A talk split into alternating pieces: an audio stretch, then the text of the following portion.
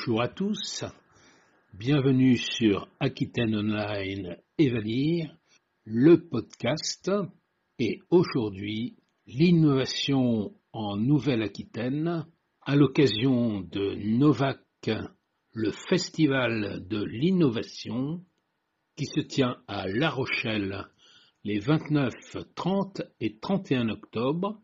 Sur place, vous pouvez venir même en famille, les jeunes sont attendus aussi avec des innovations justement ludiques. C'est un festival qui se tient aussi en ligne et tous ceux qui s'intéressent à l'innovation pourront interroger les entreprises, être en relation interactive avec elles, assister aux conférences et aux nombreuses animations de ces trois jours.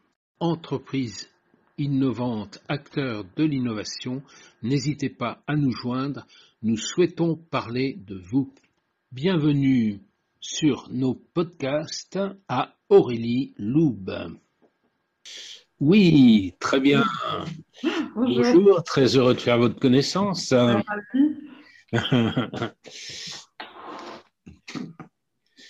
Alors, dites-moi, comment ça se passe? Eh bien, écoutez, on va peut-être euh, commencer par se, présenter. Oui. Euh, voilà.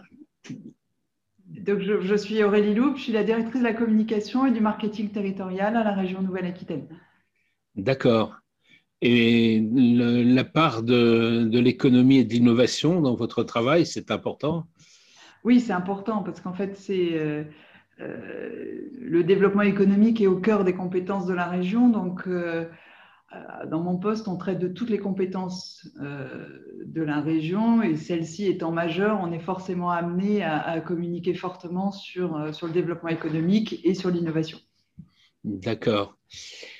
Et donc cette manifestation, vous l'avez appelée festival, festival de l'innovation. Tout à fait. C'était un festival alors?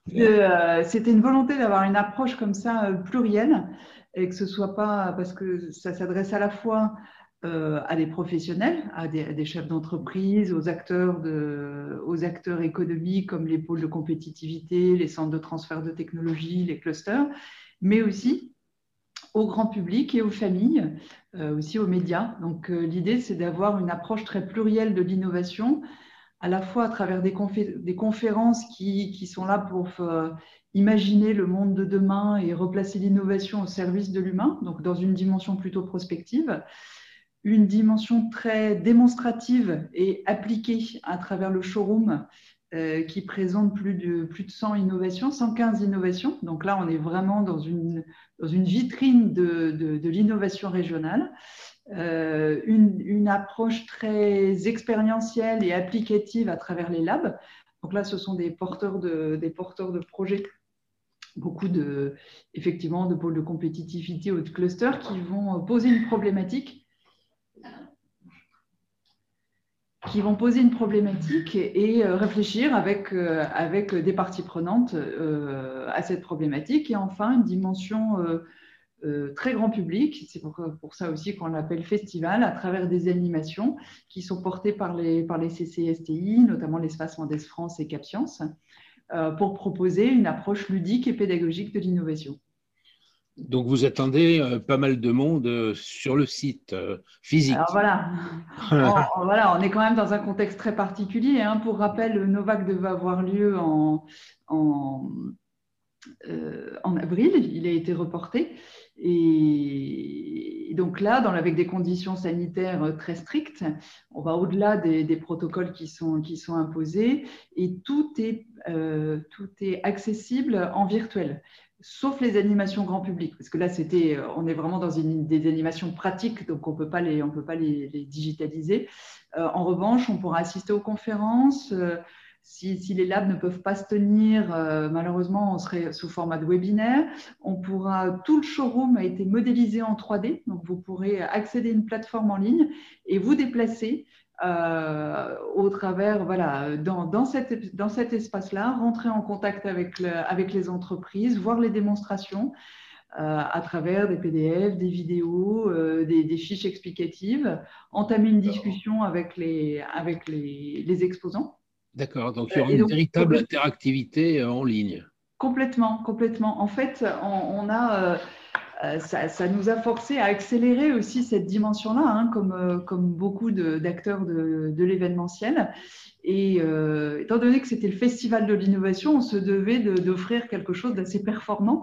Donc c'est une première, c'est une première pour nous d'avoir un événement comme ça, euh, qui pour l'instant, enfin on, l'espère très fortement, sera un événement hybride, c'est-à-dire qu'on tient très fortement à pouvoir garder, dans la mesure du possible bien sûr, euh, l'événement en présentiel. C'est fondamental pour, pour la vie, l'écosystème et pour aussi donner à voir, hein, notamment au grand public et aux familles euh, cet espace, cette vision de l'innovation. Mais euh, voilà, elle sera aussi accessible en virtuel. Donc pour répondre à votre question, oui, on attend plusieurs milliers de, visiteurs ou de participants. Euh, après, ce qui, la, question reste la proportion entre le présentiel et, le virtuel. Mais potentiellement, ça nous ouvre, ça nous ouvre un, public beaucoup plus large. Hein. C'est ce qu'on constate sur, sur, les événements comme ça digitaux. Vous avez des hypothèses sur les pourcentages? Sur le pourcentage, non. Ce qu'on sait, c'est euh, la capacité qu'on a en présentiel.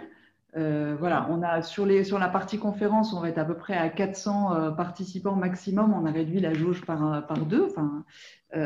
Sur le, et sur le site, on, sera à, moins de 1000 en, même temps. Hein. C'est ce qui correspond à la jauge autorisée euh, pour, les événements. Donc, on s'y tiendra évidemment strictement. Mais il est possible que ce soit moins parce que le, fait, euh, entre le, contexte qui peut être un peu anxiogène et le fait qu'on ait une offre digitale qui permette d'accéder à une très grande partie du festival euh, de son bureau ou de chez soi, ça va peut-être inciter, inciter les gens à, le consommer, à participer sous cette mmh. forme-là. Donc, je, vous avoue que c'est un peu une inconnue, mais pour nous, l'audience euh, digitale a autant de valeur que, l'audience présentielle. Et c'est ça qui est nouveau aussi dans notre approche de l'événementiel. Et vous avez une, idée du nombre de personnes possibles en digital? Très, très, honnêtement, euh, non. Là, on, est à peu près à 2000 inscrits. Euh, mais on sait qu'on on s'inscrit euh, obligatoirement sur un, sur un événement en présentiel, alors qu'un événement digital, on, peut se dire, on a reçu l'invitation, on peut se dire qu'on va se connecter en dernière minute, il n'y a pas cette notion d'inscription. Donc on espère être, être au-delà, évidemment, de, ces quelques milliers. D'accord.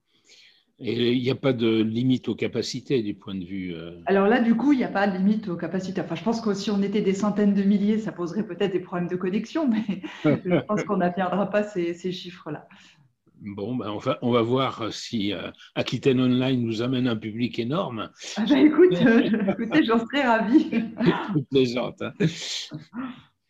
Voilà, donc euh, ensuite, alors sur le, sur le type d'innovation qui sont présentées, bon, j'ai remarqué qu'il y avait beaucoup de choses dans les biotech, par exemple. Alors effectivement, déjà, on, a quatre thématiques à, Novac 2020. Euh, on a l'agroécologie, la santé, l'océan et l'énergie. Euh, donc effectivement, ces thématiques étaient, euh, étaient définies avant la, avant la crise sanitaire, mais on, on voit qu'on était vraiment dans le vrai, dans les sujets, dans les grands sujets de préoccupation. Hein. Alors évidemment la santé, et, d'où la présence assez forte des biotech, mais aussi l'agroécologie, hein, la, question de l'alimentation, nourrir la planète de façon euh, saine, de relocaliser notre, notre production, de, notre consommation, sont des, des, sujets qui sont au cœur des préoccupations et a fortiori euh, dans, dans, la crise sanitaire, économique et sociale qu'on traverse. Donc on a maintenu évidemment et, même, et même renforcé euh, ces thématiques-là, c'est-à-dire qu'on a retravaillé avec nos intervenants de sorte à ne pas aborder ces thématiques de façon hors sol, mais de bien les replacer dans le contexte qu'on traverse en ce moment. D'accord. J'ai remarqué qu'il y avait même des, entreprises qui étaient directement sur des questions de société, comme euh, ressentez-vous, nutriculture? Tout à fait. Et euh, si, ça s'appelle festival aussi, c'est parce qu'on on est sur une dimension très très large de, l'innovation. Donc il y a des innovations technologiques, euh, mais il y a aussi des innovations sociales, comme vous venez de le, souligner, qui sont très présentes. Euh, et qui sont aussi importantes et moteurs dans les, dans les évolutions et l'adaptation de, la société et des politiques publiques pour répondre à ces, évolutions-là. Donc on a des choses très, très variables. On a dans le showroom, l'innovation vraisemblablement la plus bluffante, c'est sûrement le démonstrateur usine 4.0 euh, qui est une très belle illustration de, l'écosystème régional de l'innovation, puisqu'il rassemble cinq clusters et pôles de compétitivité, 15 entreprises et startups. Et, et l'idée, c'est de montrer à travers un, démonstrateur, un, euh, un, véhicule voilà, qui, qui, se déplace sur les rails, les différents postes de travail et comment euh, demain, le, voilà, les postes de production comme ça peuvent s'adapter euh, et comment on peut penser l'usine de demain. C'est très intéressant. C'est très intéressant et ce qui est, ce qui est particulièrement intéressant, c'est que c'est visuel.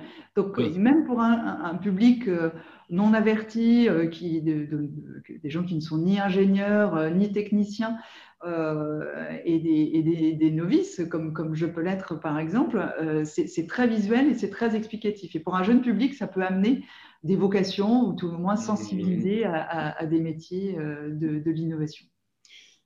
Je fais une petite parenthèse. Vous, vous employez souvent le mot cluster pour nos auditeurs. Est-ce que la connotation est plutôt négative en ce moment Oui, c'est vrai. Je, vous avoue qu'on s'était dit qu'il fallait le, bannir de notre vocabulaire et c'est difficile parce que c'est très ancré chez nous. Ça n'a évidemment rien à voir avec euh, les clusters de la Covid. Euh, ce sont des, des clusters économiques. Là, en fait, ce sont des regroupements par filière d'entreprises pour pouvoir euh, partager leur savoir, échanger et, pouvoir être beaucoup plus performant avec cette, à travers cette dimension collective. D'accord, ça méritait d'être précisé. Merci de la question. Donc, euh, et alors, euh, si, si, on sort du, festival lui-même sur l'innovation dans la région Nouvelle-Aquitaine, quel est un peu le, panorama? Quels sont les, les, points forts, les différences avec d'autres régions, par exemple?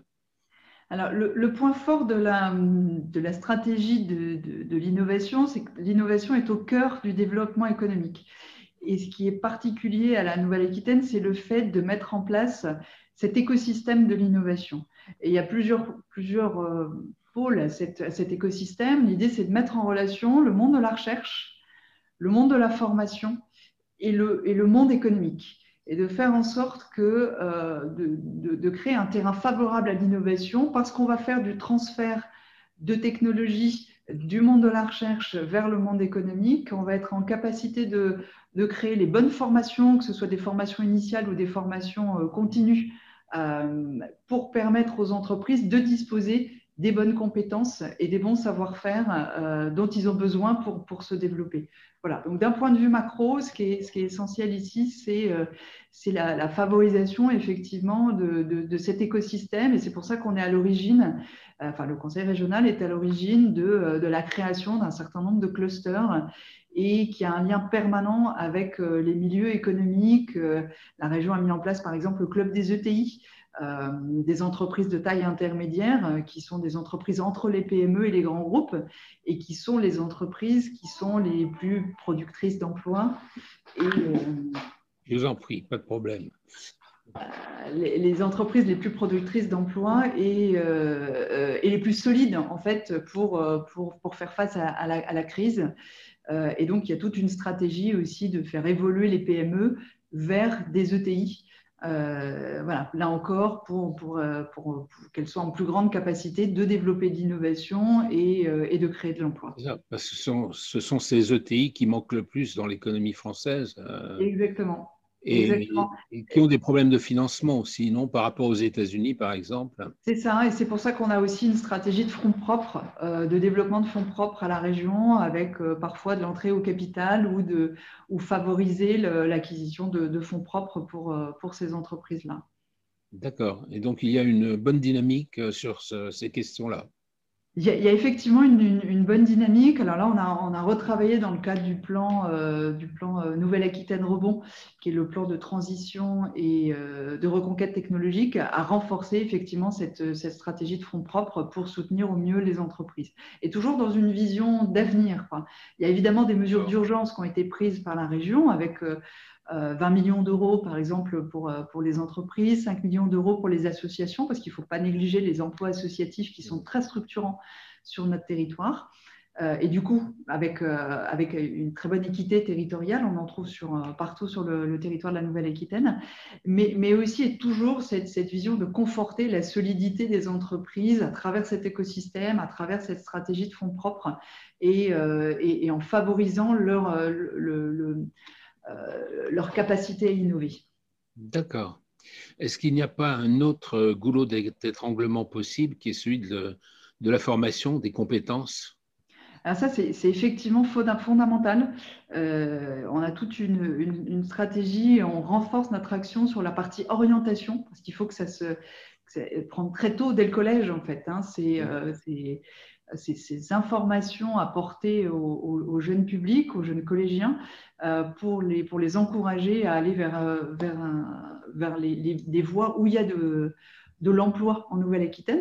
Alors, ce n'est pas forcément des, des, voies de l'enseignement supérieur. Hein. Les entreprises ont des, des, gros besoins sur des métiers de soudeur, par exemple, sur des, métiers comme ça euh, très qualifiés, euh, très gratifiants aussi, puisque euh, c'est des fonctions qui sont très utiles pour, pour, pour certains métiers de l'industrie.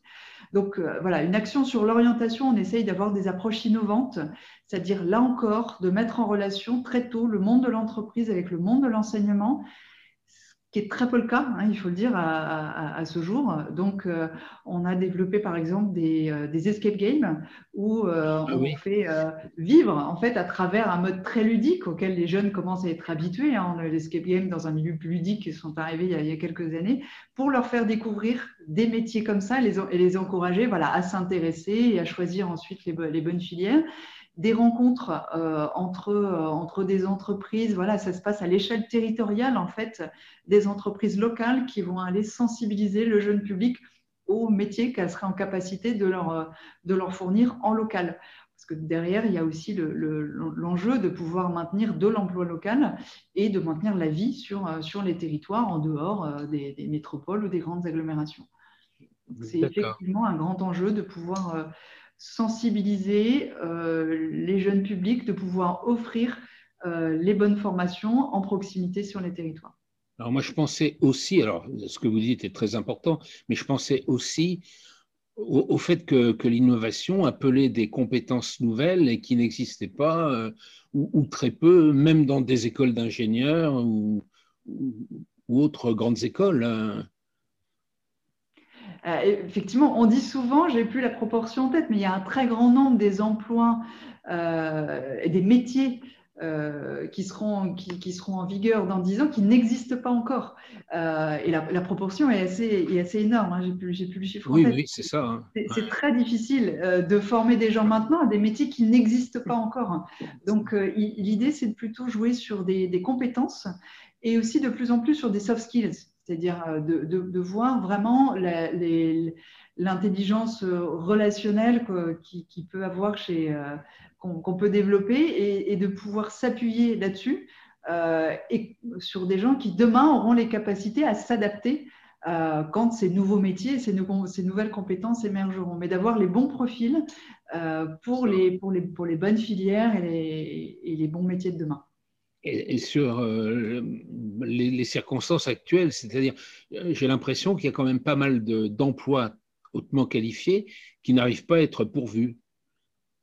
Et oui, tout à fait. C'est un réel problème sur euh, l'attractivité des métiers. donc là, il y a une approche des entreprises qui est nouvelle, c'est de pouvoir aussi valoriser non, seulement le, le poste, qu'elle propose, mais d'une part, euh, l'entreprise et les valeurs qu'elle porte de plus en plus, euh, et particulièrement les, euh, les, jeunes gens très qualifiés, ont besoin d'avoir du sens dans leur métier. Au-delà du poste qu'ils vont occuper, c'est quelles valeurs porte l'entreprise ou la structure pour laquelle ils vont travailler, quelles sont les, valeurs sociales et environnementales qui sont portées par cette entreprise-là, et au-delà de ça, euh, ils cherchent aussi un cadre de vie et pas simplement un, job.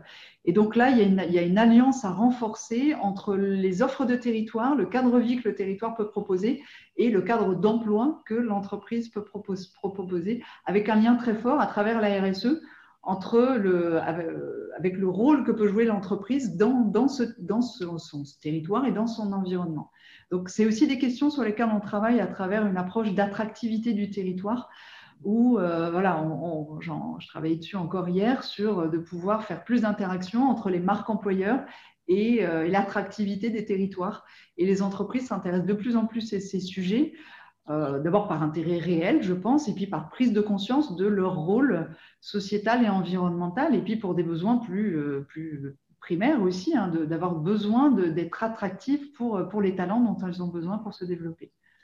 Alors euh, justement, la répartition géographique de l'innovation, euh, euh, Bordeaux, bon, La Rochelle, je ne sais pas, et puis il y a des départements qui sont quand même très, très ruraux. Et je remarque d'ailleurs qu'il n'y a, a, quasiment pas d'innovation concernant le secteur touristique. Alors en fait, on, a développé là très récemment un tourisme lab, donc je pense que la prochaine édition de Novak, on aura beaucoup plus de beaucoup plus d'innovation touristique. Euh, mais on a quand même des choses euh, euh, sur le, la préservation du littoral, par exemple, hein, où le lien avec le tourisme est, très très prégnant. On a lancé les projets touristiques, enfin des soutiens aux projets, enfin un, dispositif de soutien aux projets touristiques innovants, alors qui ne se retrouve pas forcément dans, dans Novac là, mais il y, a, une vraie dynamique dans, le tourisme, à, savoir pour pouvoir euh, euh, adapter son offre. Alors, je, pense au numérique, mais pas que, aussi euh, toujours dans, alors bien sûr dans la prise en compte du contexte particulier, hein, pour être en capacité de proposer une offre qui soit en adéquation avec les mesures sanitaires, mais aussi d'être plus expérientiel euh, et plus, plus immergé sur, sur son territoire. Donc il y, a, une vraie dynamique euh, ici d'innovation dans, le secteur du tourisme euh, et, plus globalement sur l'équité des territoires. C'est quelque chose qui nous tient à cœur et on est ravis par exemple d'avoir Carcidiag à Guéret qui, est une innovation qui permet d'avoir des diagnostics innovants pour déceler les cellules souches cancéreuses. Euh, Schisler en Deux-Sèvres qui propose des gobelets 100% compostables, non pas recyclables mais compostables, euh, voilà, avec des, vraies innovations voilà, en matière environnementale, en matière de santé. Voilà, ce ne sont que quelques exemples, mais on en a bien d'autres sur les territoires. Bien évidemment, au regard de, la localisation du tissu économique, euh, bah, l'innovation est le reflet de ce tissu-là. Donc, on, va en avoir moins effectivement sur des territoires plus ruraux qu'autour de la métropole bordelaise. Pour autant, on voit des, vraies initiatives euh, et de la part de ces entreprises-là, et notamment des startups, une, une, vraie revendication aussi à s'installer en milieu rural euh, pour défendre effectivement euh, le fait que l'innovation peut être, peut être partout et un véritable attachement à leur territoire. Euh, certains créateurs aussi qui reviennent sur leur territoire d'origine et puis euh, pour, euh, pour créer de l'économie, créer de la vie. Voilà, on, retrouve beaucoup ce courant-là, ça rejoint ce que je dis tout à l'heure sur le fait d'être attaché aux valeurs qu'on porte. Voilà, on n'est pas là juste pour créer une entreprise ou, exercer un emploi. On, on, a besoin, en tant que chef d'entreprise ou en tant que salarié, de pouvoir porter et incarner des valeurs. D'accord. Euh, et vous sentez au niveau de la région une tendance de fond qui est liée euh, aux circonstances actuelles? Euh, apparemment, il y a beaucoup de citadins qui, qui voudraient se retrouver ailleurs que, que dans la ville. C'est quelque chose qu'on ressentait déjà. Il y, a, il, y un, il y a un double courant. les franciliens qui viennent dans les métropoles, euh, voilà, les trentenaires, ils ont des enfants, besoin d'avoir plus d'espace, un autre cadre de vie, mais en même temps euh, d'avoir un cadre urbain pour l'offre culturelle, l'offre de transport, l'offre de services, etc. Et il y a un deuxième mouvement euh, des métropoles vers des territoires plus ruraux parce qu'on retrouve dans certaines euh, grandes métropoles hein, les, inconvénients qu'on peut trouver à Paris ou en Ile-de-France en termes de temps de transport, de pollution, etc. Donc il y a ce, double phénomène-là qu'on constatait déjà avant, de façon séquencée. Hein, euh, voilà, le, deuxième phénomène est, plus récent. Euh, et là, je pense sincèrement qu'il va être renforcé euh, par la crise qu'on traverse. On a vu l'effet immédiat euh, de, sur euh, les, les personnes qui, qui, avaient la possibilité d'aller dans des résidences secondaires ou dans la famille plus, plus à la campagne pour faire le, pour, pendant le confinement. Il y a eu le, le deuxième, le deuxième effet qui a eu le, le boom sur, sur des achats de, de résidences, soit principales des gens qui, qui sont constaté que le télétravail était possible de façon plus étendue et donc qui décalent leur, leur, résidence principale sur des, des, milieux plus, plus ruraux ou des résidences secondaires. Donc je pense qu'on va avoir un mouvement vraisemblablement de, de fond parce que là, il y a eu un effet immédiat, mais quelque chose qui n'est, ça mérite quand même réflexion, hein, ce, type, mm-hmm. ce type de changement de vie. Donc, je pense que les phénomènes que je citais précédemment, qu'on constatait avant, vont s'accélérer, et que du coup, c'est au pouvoir public de donner les moyens, notamment en termes de euh, déploiement de, euh, du très haut débit, euh, pour pouvoir mener voilà, une activité professionnelle ou même une activité, enfin, avoir une vie connectée. Euh, les, structures des infrastructures de transport, l'offre de transport aussi, l'offre de le maintien d'activités sur les territoires, l'offre de santé sur les territoires, tout ça, euh, voilà, va dans le bon sens parce que plus il y aura de vie sur les territoires, plus la nécessité de, de, services publics euh, sera, sera importante. Exactement. Et puis les déplacements en train aussi, alors. Oui, tout à fait. Quand je parle d'offre de transport, il y a effectivement euh, les transports régionaux, ce sont les TER et ce sont euh, depuis. Et euh, c'est aussi l'offre de l'offre de car, l'offre de car interurbain. Ah oui. Et bien sûr les transports scolaires. D'accord. Alors justement sur l'urbain, il y a une, réflexion des clusters sur la ville du futur euh, il y, a, des réflexions sur euh, l'aménagement du territoire. Pas forcément la, ville du futur, parce qu'on ne limite pas notre, réflexion à la ville, euh, mais à l'aménagement du territoire dans, sa globalité. Et il y a notamment une, une action renforcée sur, le, sur les centres, ce qu'on appelle les centres-bourgs, les centres-villes et les centres-bourgs. Euh, pour éviter le, phénomène où les centres-bourgs se vident de leur activité pour aller conforter les zones périurbaines, ces, grandes zones, ces grandes zones commerciales, voilà, euh, euh, qui sont qui, n'ont pas que des avantages. qui se ressemblent toutes. Hein. Donc là, il y, a une, il y, a une, action de la région qui agit à la fois sur les, sur les commerces et à la fois sur le logement. Euh, pour pouvoir être en capacité de maintenir euh, de, l'activité économique et d'offrir une, offre de logement euh, dans les centres-villes et les centres-bourgs.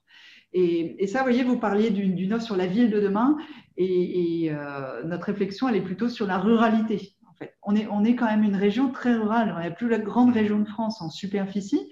par contre, parmi les plus densément peuplées, les moins densément peuplées, pardon. donc voilà, on a, on a vraiment ce, le, tropisme métropolitain et puis après un réseau de villes moyennes euh, et évidemment de, villes secondaires qui sont fondamentales pour la, pour la structuration de nos territoires. Donc il est euh, indispensable de, travailler à cette échelle-là. D'accord. Alors si l'on revient aux entreprises qui sont présentes, les entreprises innovantes, euh, vous auriez quelques exemples à mettre en exergue? Bah, je vous citais tout à l'heure, effectivement, euh, Carcidiag, euh, on a iClean Massy aussi, par exemple, euh, qui est situé à Bidart, dans, dans les Pyrénées-Atlantiques, euh, qui offre des solutions de dépollution de l'eau. Qu'est-ce que je peux vous citer comme exemple? La cosmétique naturelle avec Cosmalia. Materup qui, qui, propose des nouveaux matériaux, matériaux de béton innovants pour le, pour le BTP. UV Germi, UV Germi aussi un très intéressant un traitement de dépollution de l'air et de surface par UV, donc particulièrement ah euh, intéressant en ce moment. Et euh, UV Germi, c'est ce qui est intéressant, c'est qu'ils euh, sont là en tant qu'exposants pour montrer leur innovation. Et en plus, on a fait appel à leurs prestations pour la désinfection des salles à l'espace en camp à, La Rochelle où se tient Novak. Euh, pour, euh, voilà, pour, pour, renforcer encore plus les mesures sanitaires au-delà des, protocoles imposés.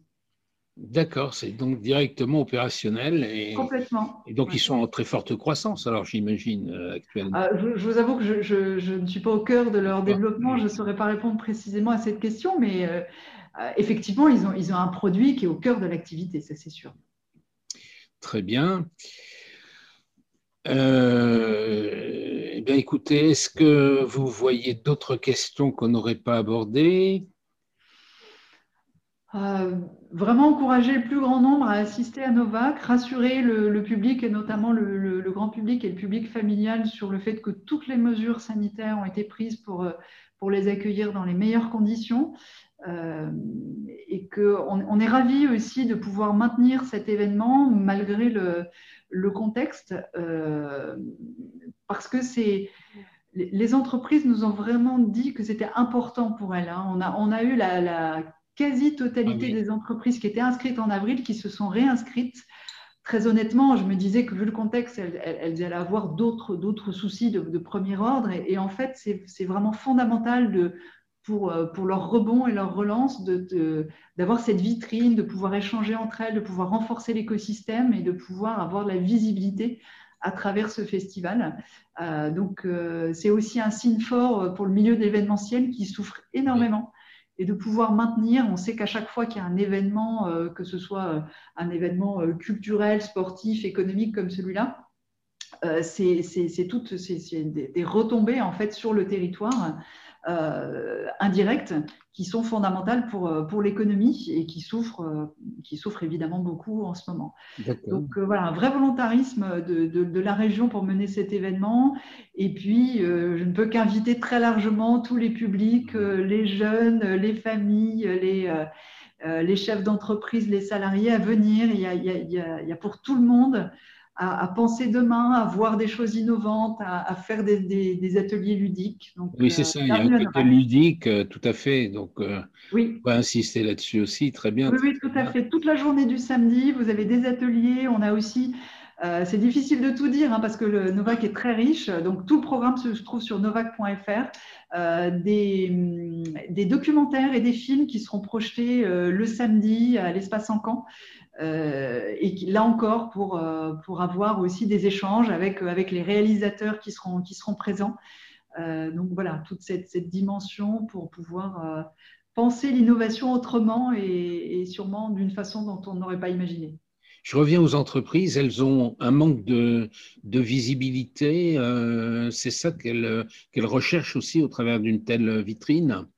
On ressent bien ça, ce, ce manque c'est fondamental, surtout, surtout pour les entreprises qui sont en phase de développement d'innovation. Hein, c'est de, euh, de, mm. donner à voir, de pouvoir convaincre euh, et de pouvoir euh, challenger aussi hein, leurs innovations par, par rapport à d'autres. Et puis, comme du coup, ça va être un concentré d'innovation, de l'écosystème de l'innovation qui se trouve en même temps au même endroit, rien qu'entre rien entre les conférences, les labs, les euh, le, showroom, voilà, là, il y, a du, euh, il y a du business à faire, il y a du euh, sourcing à faire, il y a de, du networking. C'est c'est pour elle, effectivement, un enjeu de, de visibilité, de business aussi très fort. D'accord. Très, très bien. Eh bien, écoutez, bravo pour cette initiative et puis la façon innovante dont ça a été monté. Je vous remercie beaucoup. Et puis, nous reviendrons vers vous peut-être pour, euh, pour faire un peu un bilan de, la façon dont ça s'est passé. Avec grand plaisir, oui, oui. Et euh, on croise les doigts pour que, pour que le public soit au rendez-vous. On croise les doigts avec vous alors. Merci beaucoup, bonne journée. Merci et puis bienvenue à Novak à tous. Merci. Merci au, revoir. au revoir. Merci pour votre écoute. Venez nombreux au Festival de l'innovation physiquement et en ligne, entreprises innovantes, acteurs de l'innovation, n'hésitez pas à nous joindre, nous souhaitons parler de vous. Nous vous accompagnons aussi en communication, notamment avec le storytelling et les podcasts. À bientôt.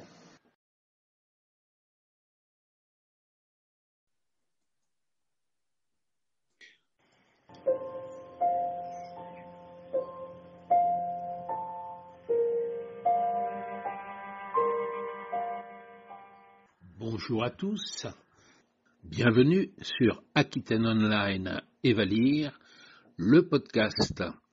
Et aujourd'hui, dans le domaine de la cancérologie, Lucia Robert pour la plateforme innovante Matwin. Bonjour, merci de répondre à nos interviews.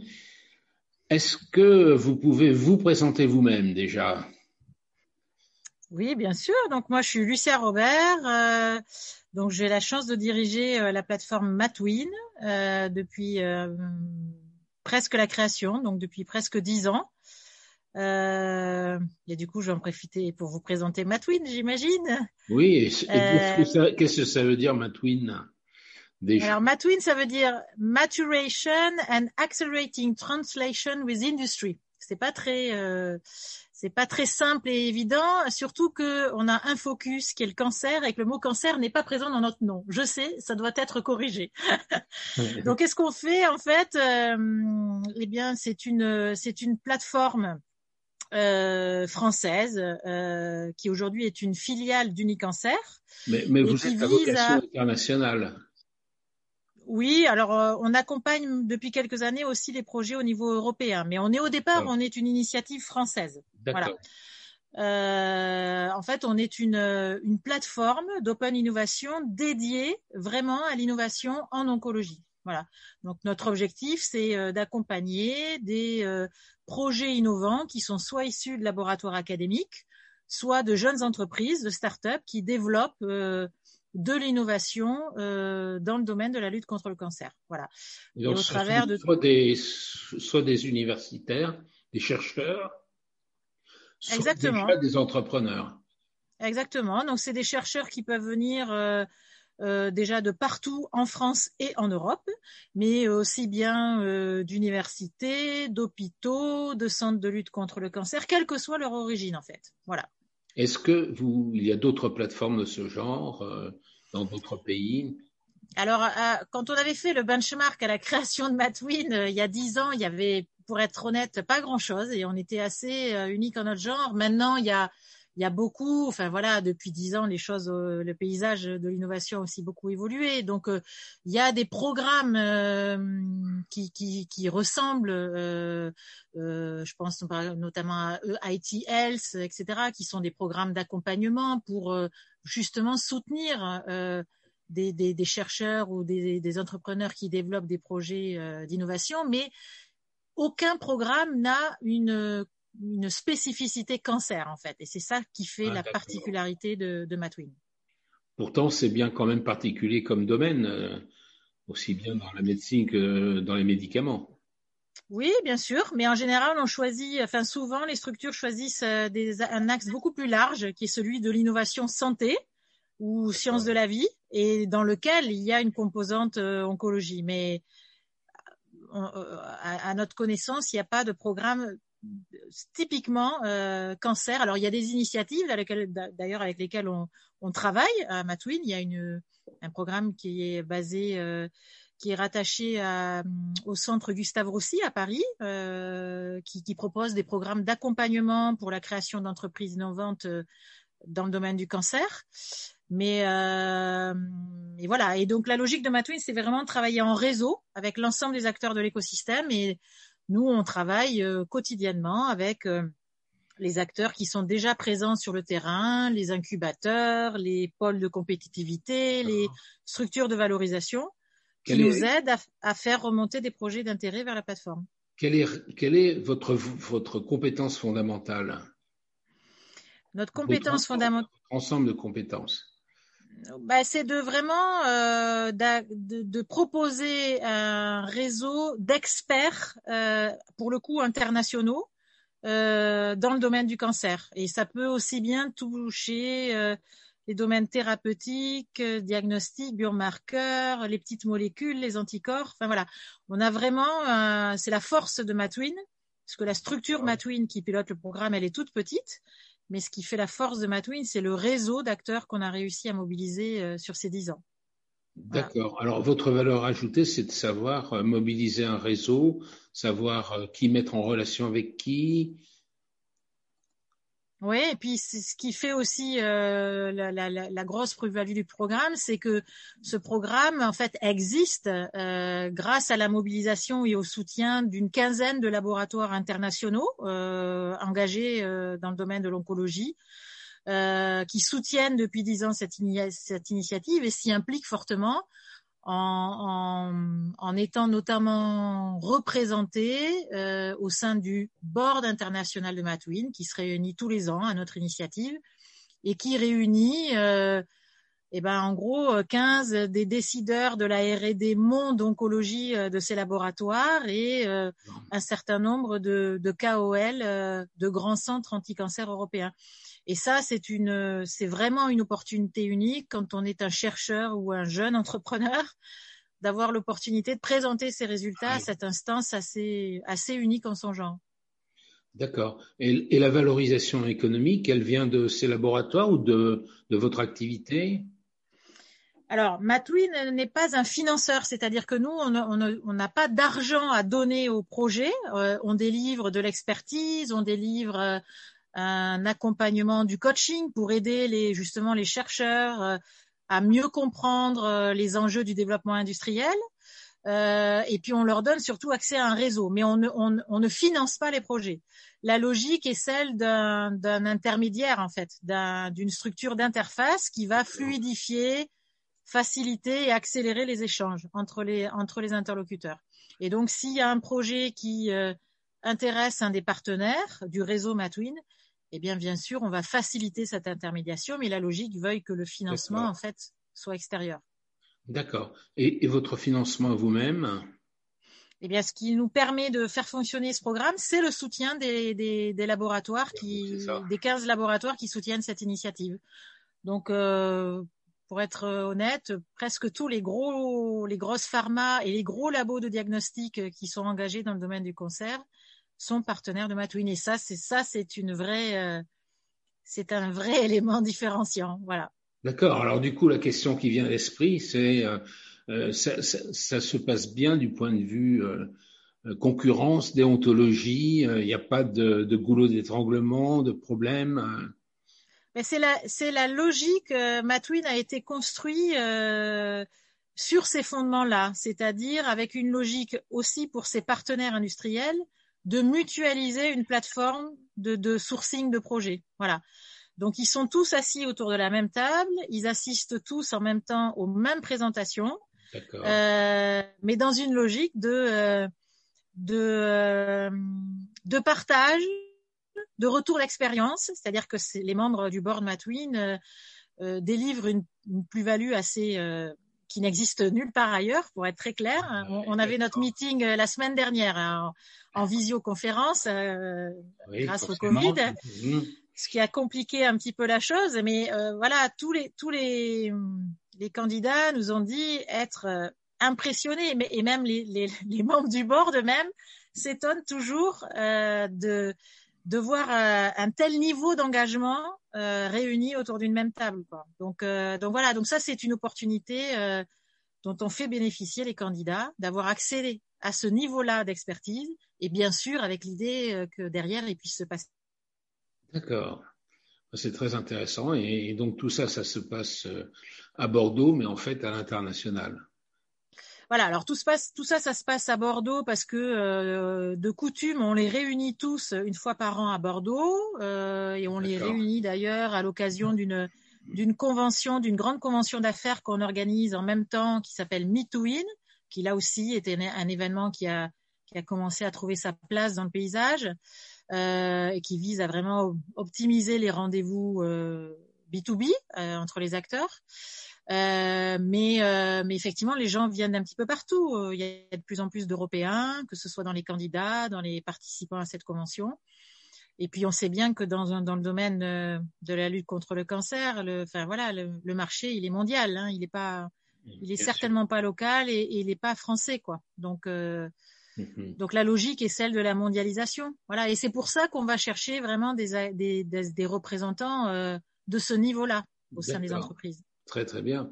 Et quand euh, vous communiquez, comme, en ce moment avec euh, Aquitaine Online, vous visez quel public? Vous voulez étendre votre visibilité, votre notoriété auprès de qui? En fait, à Matwin, on a plusieurs cibles. On a à la fois, euh, même si on commence à être bien connu des chercheurs français, au moins, enfin voilà, régulièrement, il y a quand même des entreprises qui se créent ou qui sont déjà créées et qui ont qui pourraient avoir besoin de cet accompagnement et, et de ce réseau proposé par Matwin. Donc il y a d'abord entre guillemets ceux qui peuvent être des candidats potentiels pour déposer une candidature à Matwin. Et puis il y a aussi tout le réseau euh, d'acteurs externes, des biotech, des investisseurs, euh, euh, voire même des, des, des, des chercheurs qui s'interrogent notamment sur l'opportunité de créer une entreprise. Enfin voilà, on peut aussi être utile dans ce domaine-là. Donc on n'a pas qu'un seul public en fait. on a on a nous une logique de on a je dirais presque qu'on a une mission d'intérêt général à Matwin. Voilà, c'est c'est quelque part faire en sorte que les jolies innovations françaises et européennes dans le domaine du cancer arrivent plus vite au lit du malade. Voilà, c'est ça notre vraie mission. Et donc pour ça, on a, on a entre guillemets plusieurs outils à disposition. Voilà. D'accord. Alors vous occupez de combien d'entreprises en ce moment? Depuis que vous êtes créé euh, Combien? Alors depuis dix ans, si on devait faire un petit bilan, on a euh, déjà reçu plus de 200 candidatures en gros. Alors, euh, l'ouverture à l'Europe est assez récente, donc on va dire que ce, bilan chiffré, c'est plutôt l'état du, marché français surtout. Euh, donc 200 candidatures, on en a accompagné plus de 120, on a on a eu l'opportunité d'en présenter plus de 70 devant le board Matwin. Il y en a déjà plus d'une trentaine qui ont fait l'objet d'un transfert. Alors un transfert, ça peut être euh, avoir l'opportunité de signer euh, une collaboration de recherche, un co-développement avec un partenaire industriel, signer une licence d'exploitation commerciale. Et puis il y a aussi beaucoup de projets qui, à l'issue du process Matwin, ont fait le choix justement de, de créer une start-up, de monter une, une entreprise. Et on recense, on, on, est à, on est à presque 30 start-up créées à l'issue du process Matwin en 10 ans. Voilà avec euh, avec des jolis succès avérés euh, comme euh, PDC Line Pharma, comme Syndivia, comme H-Immune. Enfin voilà, il y a, y a, beaucoup d'entreprises qui aujourd'hui sont installées, ont réussi à lever des fonds et qui sont des anciens candidats de Matwin. D'accord. Alors, avant d'en venir à quelques exemples d'entreprises, les progrès dans le grand public, on, sait qu'il y a énormément de progrès en cancérologie. Euh, qu'est-ce que vous ah. pouvez nous en dire? Ben oui, c'est clair. Sur ces euh, cinq, dix dernières années, il y a eu énormément de révolutions. Alors la première, évidemment, c'est celle de l'immunothérapie euh, qui, qui, ça y est, maintenant est appliquée et, et, a, et a vraiment créé des, des, révolutions dans le traitement de certains cancers, je pense au mélanome euh, notamment. Euh, et, et, et, et, cette voie, elle va continuer d'être explorée, mais il y a aussi tout le pan d'innovation qui vient euh, du côté de la big data, de l'intelligence artificielle, de en gros mieux segmenter les patients pour donner aux, personnes les bons traitements. Voilà, ne pas ne pas ne pas taper large comme on le faisait jusqu'ici euh, avec euh, traditionnellement enfin voilà de la chimiothérapie de la radiothérapie mais vraiment cibler les personnes qui vont répondre au, traitement. Donc voilà dans tout il y a tout un plan d'innovation. C'est ça. Et ces innovations par rapport à la réalité du terrain les hôpitaux euh, elles pénètrent lentement elles sont immédiatement adoptées. Comment ça se passe? Alors, elle pénètre plus ou moins, plus ou moins rapidement, mais euh, l'immunothérapie, euh, alors l'immunothérapie, c'est pas nouveau, hein, puisque ça, ça, ça a été initié il y a fort longtemps, mais je veux dire, quand on a vu les premiers euh, résultats apparaître de façon significative à l'échelle de l'animal, le, la, les établissements de santé n'ont pas mis longtemps à l'adopter, quoi. Voilà, parce que parce qu'on est dans des, on était dans des pathologies où on n'avait pas de, de, remède, donc euh, ça n'a pas mis si longtemps que ça, quoi. D'accord. Et, et le big data? Ben, le big data, c'est ça, c'est pareil, ça, c'est en train là d'arriver. Donc euh, il y a, y a pas mal de, de de, de, de, jolies boîtes françaises d'ailleurs hein, qui, ont, qui, ont, qui, ont, qui ont mis en place des partenariats avec de, de gros hôpitaux. Euh, enfin voilà, je pense à Okin, à Sophia Genetics. Voilà, tout ça c'est des c'est des structures euh, assez récentes et qui, qui sont en train de, d'apporter des vraies solutions aux patients grâce à leur euh, à leur leur approche souvent par l'intelligence artificielle. D'accord. Alors, euh, du point de vue des entreprises, euh, vous m'avez envoyé une petite liste euh, d'entreprises. Quelles sont celles qui sont particulièrement intéressantes en ce moment? Alors, je ne veux pas dire qu'elle paraît particulièrement intéressante en ce moment, mais euh, il se trouve que dans notre processus d'accompagnement, donc euh, on avait deux jurys qui se réunissaient, un jury donc qui était le board Matwin, mmh. euh, qui, qui, qui, qui, avait plus vocation à, on va dire, euh, labelliser des projets euh, prometteurs pour des collaborations industrielles, et puis un deuxième jury qui était plus un jury d'investisseurs. Voilà. Donc il y a plusieurs entreprises qui se sont qui se sont démarquées.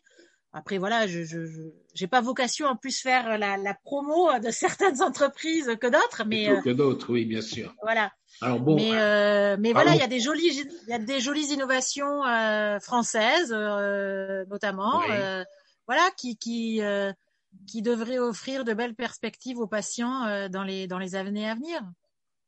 D'accord. Vous pouvez nous nous en décrire un peu quelques-unes bah, je, je, pense à, notamment à Ifaistos Pharma, euh, qui est une entreprise euh, basée à Lyon euh, et qui développe un, un, produit basé sur une, une, une, stimulation du système immunitaire qui euh, donc pourrait être utilisé seul ou en combinaison euh, avec les traitements actuels.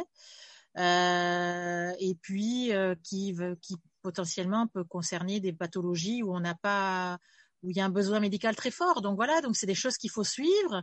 C'est des projets qui ont encore euh, besoin euh, d'avancer, hein, euh, qui sont pas encore rentrés dans les étapes cliniques, mais euh, qui vont pas tarder à entrer et qui, voilà, si ça fonctionne, apporteront vraiment des, des, des solutions intéressantes.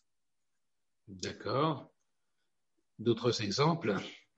Euh, D'autres exemples, euh, ben, euh, du côté des jurys investisseurs. Donc, euh, le jury investisseur a aussi mis en évidence Step Pharma, euh, qui est donc une start-up qui développe une nouvelle classe d'inhibiteurs de la synthèse de nucléotides, qui serait donc administrable par voie orale.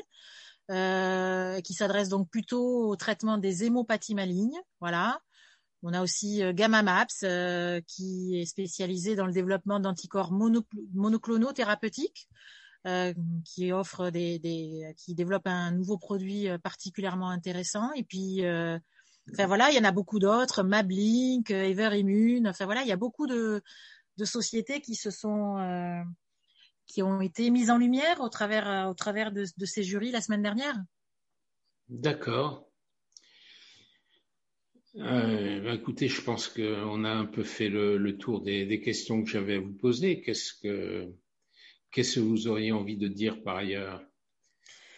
Euh, Qu'est-ce que j'aurais envie de dire? Ben, J'aurais envie de dire, je sais pas, euh, que en gros, on a la chance d'avoir euh, ce réseau, Matwin, qui existe depuis dix ans, qui est une initiative euh, purement française pour le coup. Euh, et que si euh, il y a des chercheurs ou des jeunes entrepreneurs qui développent des, inno des, innovations innovantes dans le domaine du cancer, voilà, vous auriez tort de vous priver de l'opportunité d'être accompagné par ce dispositif qui a voilà qui a déjà conduit à des à quelques petites success stories intéressantes. Donc voilà, donc c'est une fierté française. Donc euh, il faut pas hésiter à nous solliciter. D'accord. Les success stories, qui, citeriez-vous? Ben, PDC Line, c'était un, c'est un bon exemple. Euh, c'est un projet qu'on a vu au stade académique il y a plusieurs années avec un chercheur qui s'interrogeait, euh, euh, voilà, et puis qui quelques années plus tard a, a fait la rencontre d'un entrepreneur, Eric Aliwa, qui a monté l'entreprise PDC Line Pharma, qui maintenant est à la fois installée en France et en Belgique. Euh, le projet a été présenté au Board Matwin en 2017. Il a été euh, élu euh, meilleur projet euh, catégorie start-up. Et euh, à l'issue de cette, de cette quelque part labellisation, cette reconnaissance internationale, il a eu évidemment beaucoup de contacts avec pas mal d'entreprises, de, de, fonds. Il a d'ailleurs levé beaucoup d'argent dans la foulée, presque 20 millions d'euros supplémentaires.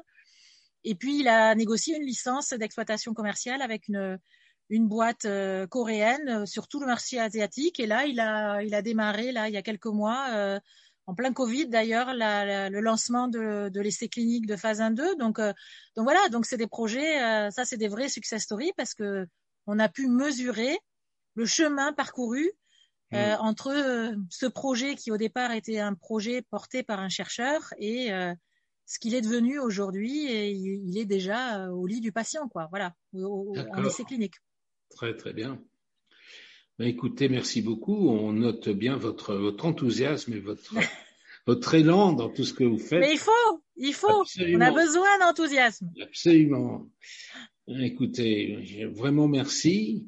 Euh, donc, ben, nous allons diffuser sur Aquitaine Online cette, euh, ce podcast, cette interview.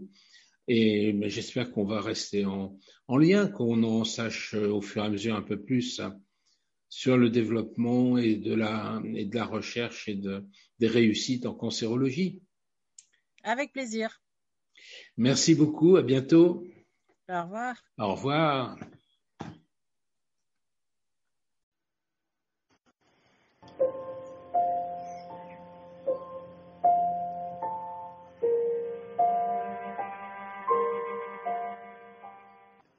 Bonjour.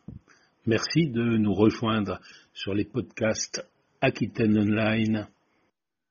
Aujourd'hui, une rencontre avec Stéphane Latour qui nous parle des rencontres Woodrise et de bien des choses autour du bois, de la filière bois et de ses nombreuses réalisations.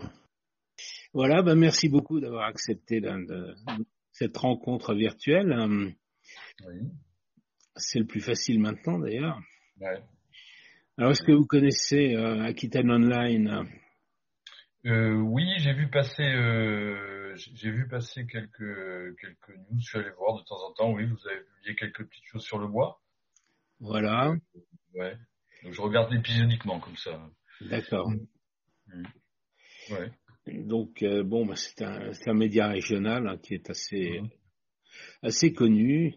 Mm. Et donc moi je suis dans la société Evalir, euh, qui est une euh, une société de, de, communication et de formation.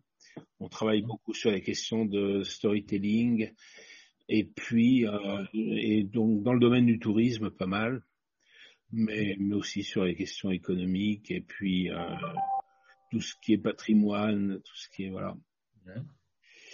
Euh, et donc, euh, on est partenaire d'Aquitaine Online et euh, j'ai eu l'idée de mettre en place le, le podcast qui, qui, démarre. Et vous êtes le premier interviewé. D'accord. Quel honneur. N'est-ce pas? Voilà. Alors, euh, bah, je sais pas, on peut peut-être recommencer par savoir qui, qui vous êtes. Vous êtes dans, la filière bois depuis assez longtemps, je crois. Oui, tout à fait. Donc, je m'appelle Stéphane Latour. Aujourd'hui, je m'occupe de deux structures. Euh, une qui s'appelle la Fédération des industries du bois de Nouvelle-Aquitaine, donc qui regroupe une centaine d'entreprises, euh, tout ce qui est alors filière bois, mais euh, sur la partie transformation, c'est-à-dire euh, les exploitants forestiers, ceux qui achètent le bois, qui approvisionnent les usines, et puis les industriels donc euh, on a des groupes industriels, notamment dans tout ce qui est papier, panneaux, et puis beaucoup de PME, comme euh, évidemment dans la plupart des fédérations professionnelles, une majorité de PME qui sont surtout des scieurs, deuxième transformateurs, euh, donc qui sont des produits principalement sur les marchés de l'emballage palette, manutention, et puis sur les marchés de la construction, et aussi de la décoration, on a aussi, euh, en passant par deux autres euh, choses qui sont les contreplaqués, pas contreplaqués, qui servent aussi beaucoup dans la construction, l'agencement, et puis euh, et puis l'énergie aussi, puisque depuis depuis maintenant plusieurs dizaines d'années, l'énergie se développe fortement. Donc on a des, des exploitants forestiers qui fournissent pas mal de bois pour l'énergie et aussi des groupes industriels comme Dalkia, par exemple, hein, qui, qui, avec euh, des unités industrielles, notamment en, ex-Aquitaine, euh, à facture euh, couplée à la papeterie Smurfit, il y a une, une très, la plus importante cogénération donc bois, donc unité de cogénération qui fournit de l'électricité à partir de, de, déchets de bois de résidus de, de la civiculture. Voilà. Donc ça c'est la partie donc euh, industrie et je m'occupe d'une structure un peu plus large. C'est sur le, la Nouvelle-Aquitaine en général. Voilà, c'est sur la Nouvelle-Aquitaine. Alors, c'est une structure qui existait dans l'ex-Aquitaine et euh, on a une quinzaine d'entreprises qui sont euh, euh, sur les autres, les autres départements aussi. voilà. Le total des, des entreprises, c'est quel nombre à peu près enfin, il y a plusieurs milliers. il y a, alors si on compte vraiment toute la filière, il y a plusieurs milliers d'entreprises. J'ai plus le chiffre exact parce que euh, donc il y a aussi là je vous ai parlé purement de l'activité industrielle qui malheureusement en nombre n'augmente pas. Euh, même si on arrive à maintenir, voire certaines développent leur activité, il y en a aussi d'autres qui ferment dans les industries. Par contre, effectivement, il y a plusieurs milliers d'entreprises parce que si vous prenez toutes les entreprises, notamment dans la transformation plus, plus, et la construction, par exemple tous les charpentiers, euh, toutes les unités d'emballage, toutes les, les, unités, de, toutes les cartonneries aussi, la, la seconde transformation des, des, du papier. Donc en fait, il y a plusieurs milliers d'entreprises. Le nombre d'emplois total est de 56 000. D'accord. Euh, c'est quand même assez considérable si on prend toutes ces transformations euh, qui existent. Voilà. Et puis pour euh, juste pour compléter ce que je disais, je m'occupe aussi d'une deuxième structure qui a une vocation euh, plus de portage de projets de développement et de promotion. C'est un peu pour, pour cela d'ailleurs qu'on se connaît via la coordination Woodrise qui s'appelle Fibois Land de Gascogne, alors qui est plus donc qui, qui regroupe là tout les, le monde des forestiers, donc tous les, les propriétaires forestiers, toutes les organisations forestières, les communes forestières, l'Office national des forêts, qui est l'agence qui gère les forêts euh, d'État et des collectivités, mais il y a aussi les pépiniéristes, et puis euh, plus en, plus en aval, il y a tout ce qui est euh, les artisans et tous les constructeurs bois, notamment les gens qu'on retrouve dans la CAPEB, hein, la Confédération de l'artisanat, ou la Fédération du bâtiment, et les architectes aussi, dans tout le monde de la construction. C'est une structure plus large euh, dans son activité et par contre qui est concentré. Alors moi je m'occupe de celle parce qu'il y a deux interprofessions. Il y en a une plus large sur la Nouvelle-Aquitaine et puis moi je m'occupe plus de celle des Landes de Gascogne. Euh, donc pour lesquelles donc on a des, des programmes de, de développement ou de promotion. Hein. Les programmes de promotion, euh, notamment, on va parler des rencontres ouvrage, je pense tout à l'heure, c'est donc tout ce qui concerne la promotion territoriale, euh, tout ce qui est la construction bois notamment, euh, tout ce qui est, alors on a des activités sur la communication aussi, euh, qu'on appelle dialogue filière société, c'est-à-dire euh, répondre à toutes les questions que peuvent se poser le grand public en matière de d'exploitation des forêts, de gestion des forêts, de l'avenir des forêts évidemment avec tout ce qu'on entend sur le changement climatique et puis tout ce qui se passe aussi sur le changement climatique et notamment donc tous les enjeux qu'il y a là-dessus. donc communication, promotion des produits, promotion des métiers. On fait aussi beaucoup d'activités de participation à des salons, de, rencontres avec les collégiens, euh, voilà, pour répondre à toutes les questions qui concernent les métiers. Euh, ça, c'est nos, nos principales. Et puis, on a aussi des projets de développement technique. Hein, des, on a un très gros projet de plus de 2 millions d'euros sur trois ans sur le développement de la cartographie numérique et des relations numériques entre les entreprises forestières.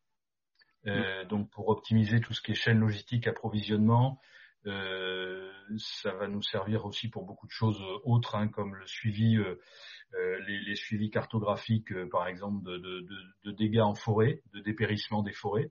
Mhm. Bien que, pour l'instant, sans être trop optimiste, on a quand même dans la Nouvelle-Aquitaine, en tout cas, relativement peu de, de, dégâts de forêt dépérissement, euh, contrairement, comme vous le savez peut-être, euh, donc à, l'Europe en général et à l'est de la France, où euh, il y a des essences forestières qui sont évidemment, nous on est plus dans le sud, centre-sud, donc on a des essences qui sont déjà naturellement plus résistantes au changement climatique, bien qu'il faut se garder de tout triomphalisme dans ce domaine. En tout cas, on n'a pas les problèmes de dépérissement actuels, sauf un peu en Limousin, concernant l'épicéa, hein, et donc notamment une essence euh, qui est évidemment très très sensible à la sécheresse et, euh, et aux fortes chaleurs et euh, où on voit des dommages considérables en Europe en général et en Europe mm. centrale, en Europe de l'Est, en Allemagne, en Autriche et puis dans l'Est de la France aussi aujourd'hui.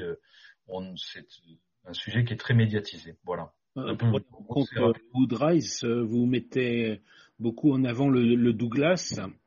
C'est une c'est quelque chose d'important parmi les, forêts euh, en Nouvelle-Aquitaine.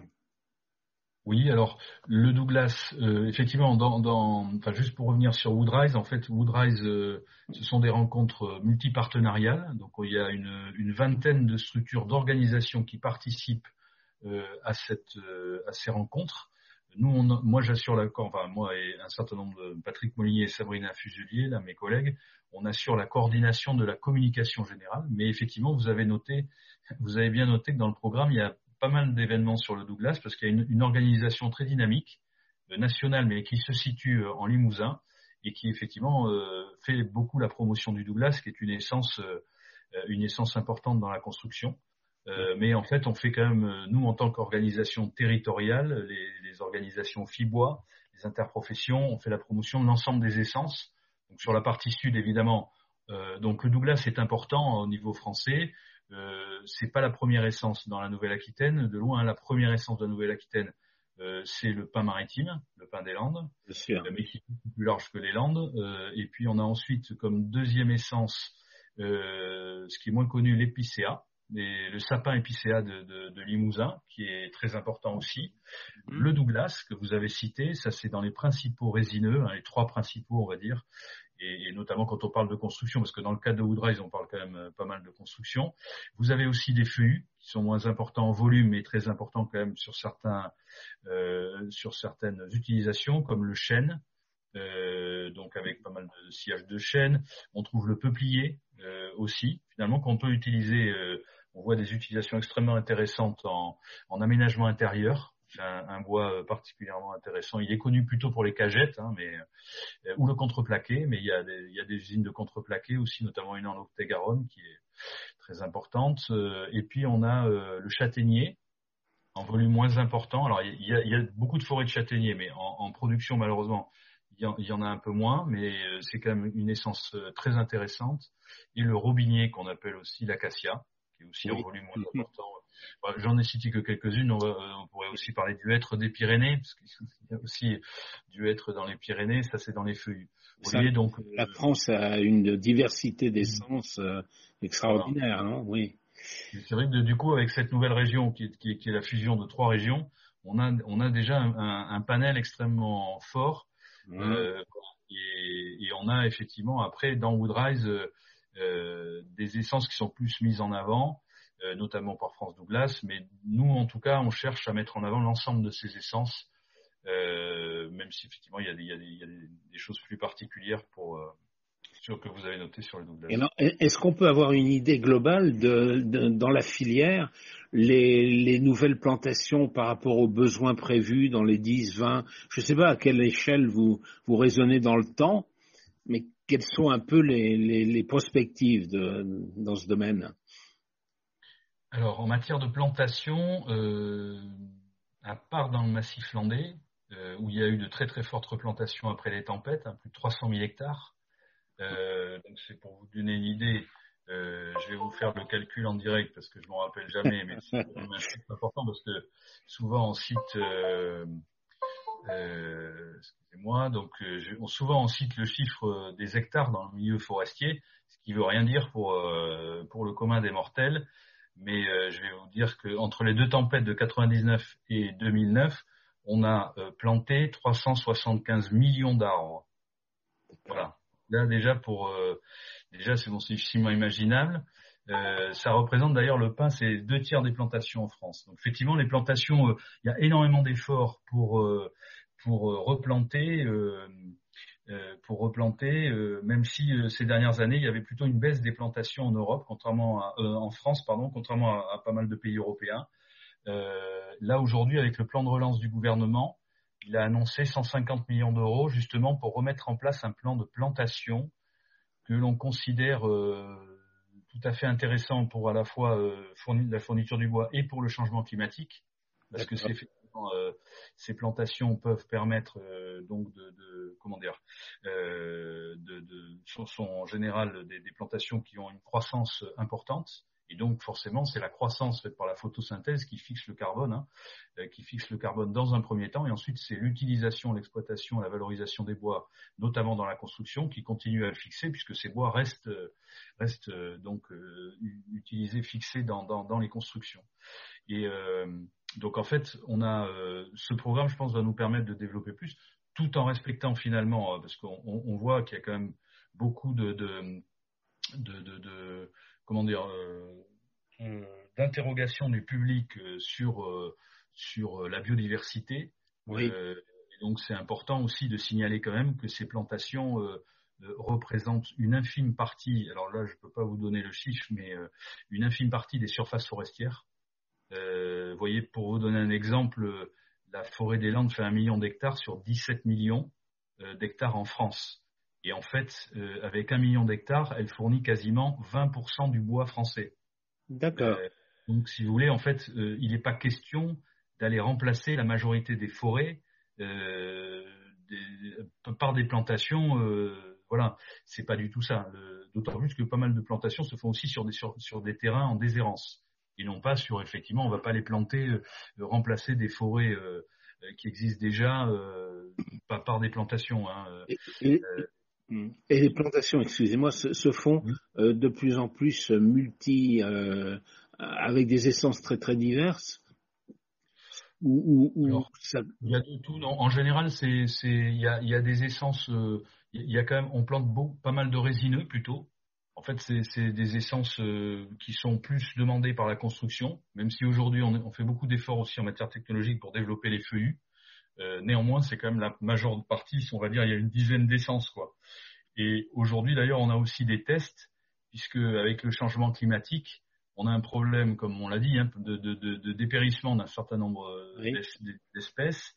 Et donc, euh, notamment l'Office national des forêts, mais c'est aussi le cas d'expérimentation en forêt privée, on essaie de planter des essences de façon un peu expérimentale hein, pour parce qu'on ne peut pas prendre de risque sur 50 ans de, mais des essences sont plus adaptées au changement climatique. Euh, par exemple, le cèdre. Euh, le cèdre, euh, il y, a, des variétés de cèdre qui, sont plutôt méditerranéennes, qui ont de meilleures, de, meilleures résistances. Bon, le pain aujourd'hui, les pins en général sont très résistants, notamment le pain maritime, le pain des Landes est très résistant à la sécheresse. Il pousse d'ailleurs aussi dans des sables. Donc, euh, donc lui, il reste sur une aire, euh, une aire géographique qui pourrait même s'étendre vers le nord. Euh, mais effectivement, c'est plutôt une minorité d'essence. Le Douglas, dont on a parlé, qui est un bois particulièrement intéressant pour la pour la construction, se plante. Et on a aussi on a aussi des feuillus qu'on replante, notamment des chênes hein, qui, qui, sont, qui sont plantés. Le peuplier dans les vallées continue à être planté. C'est des petites surfaces. Le peuplier, c'est plus, c'est des petites surfaces. Mm. D'accord. Et les plantations d'aujourd'hui euh, pourront servir euh, dans, la construction, par exemple, au bout de combien d'années? Ou ça, le monde de la forêt, c'est long. Donc euh, les plantations d'aujourd'hui, je dirais que ça, c'est pour 20 ou 30 ans. les premières, parce que vous savez que quand on plante, en fait, on plante avec des densités assez importantes, et au fur et à mesure que les arbres croissent, en fait, on en enlève, puisque l'objectif, c'est qu'ils poussent vers le haut le plus serré possible pendant un certain temps pour ne pas avoir de trop grosses branches, donc avoir des bois de qualité. je vous résume un peu. Mais au, bout d'un moment, quand ils deviennent trop gros, effectivement, ils se gênent les uns les autres, donc on en sort. Donc les premiers, on commence à en sortir euh, pour les pins, par exemple, vers 15 ans. Mais là, ceux qu'on enlève vont servir pour euh, la papeterie ou le panneau, puisqu'ils sont beaucoup trop petits pour être utilisés euh, dans la construction. Donc je dirais pour les résineux, c'est 20-30 ans avant d'avoir une partie des voies qui sont utilisables dans les, ce qu'on appelle les éclaircies. Et puis normalement les coupes de régénération, donc c'est-à-dire les, les, très gros arbres qu'on voilà pour, pour, la construction sur les pins c'est 50 ans, 60 euh, ans pain, pain résineux Douglas, 80 euh, ans l'épicéa, 70 ans, enfin bon, vous voyez donc là on travaille sur du très long terme. D'accord. Donc euh, le, la construction, c'est l'un des domaines qui, qui, intéresse sans doute euh, le plus le grand public dans l'utilisation du bois. Et donc là, il y a des, progrès technologiques. Il euh, c'est un secteur en forte croissance. Comment, qu'est-ce que vous pouvez nous en dire? C'est un secteur euh, qui croît. Euh, le, bois prend des parts de marché. ça reste quelques pourcentages. Hein, pas suffisamment à notre goût, mais c'est un peu lent quand même parce que on est dans une culture quand même de la pierre et du béton c'est compliqué de, même si aujourd'hui on a toutes les normes euh, et tous les, certificats possibles, euh, ça reste des fois compliqué un peu de convaincre, euh, convaincre les, les, les, différents opérateurs du monde de la construction. Donc c'est un, un monde qui, donc on a une dynamique importante. les chiffres aujourd'hui, c'est quelques pourcents. sur, enfin, c'est, très général hein, ce que je veux dire. On, on est autour de 10% sur les maisons individuelles Et on approche ces, ces taux-là quand même sur aujourd'hui beaucoup. On fait beaucoup d'efforts, d'ailleurs parce qu'on est beaucoup aidé par les représentants, par les responsables politiques et les élus territoriaux sur tout ce qui est bâtiment collectif. Donc on en parle les lycées, les collèges et tout ce qui est habitat collectif aussi pour les, les bailleurs sociaux, tout ce qui est ce qu'on appelle les HLM. Donc là, il y a il y a aussi euh, une sensibilité, euh, je dirais, RSE, ce qu'on appelle aujourd'hui RSE, responsabilité sociétale et environnementale des élus, qui poussent vers, euh, vers la construction bois. Hein. en plus, ça intéresse quand même même des grands groupes parce que ça a des avantages en matière de pénibilité, de, de, conditions de travail, puisque finalement, ça réduit, on fait beaucoup de préfabrication en bois.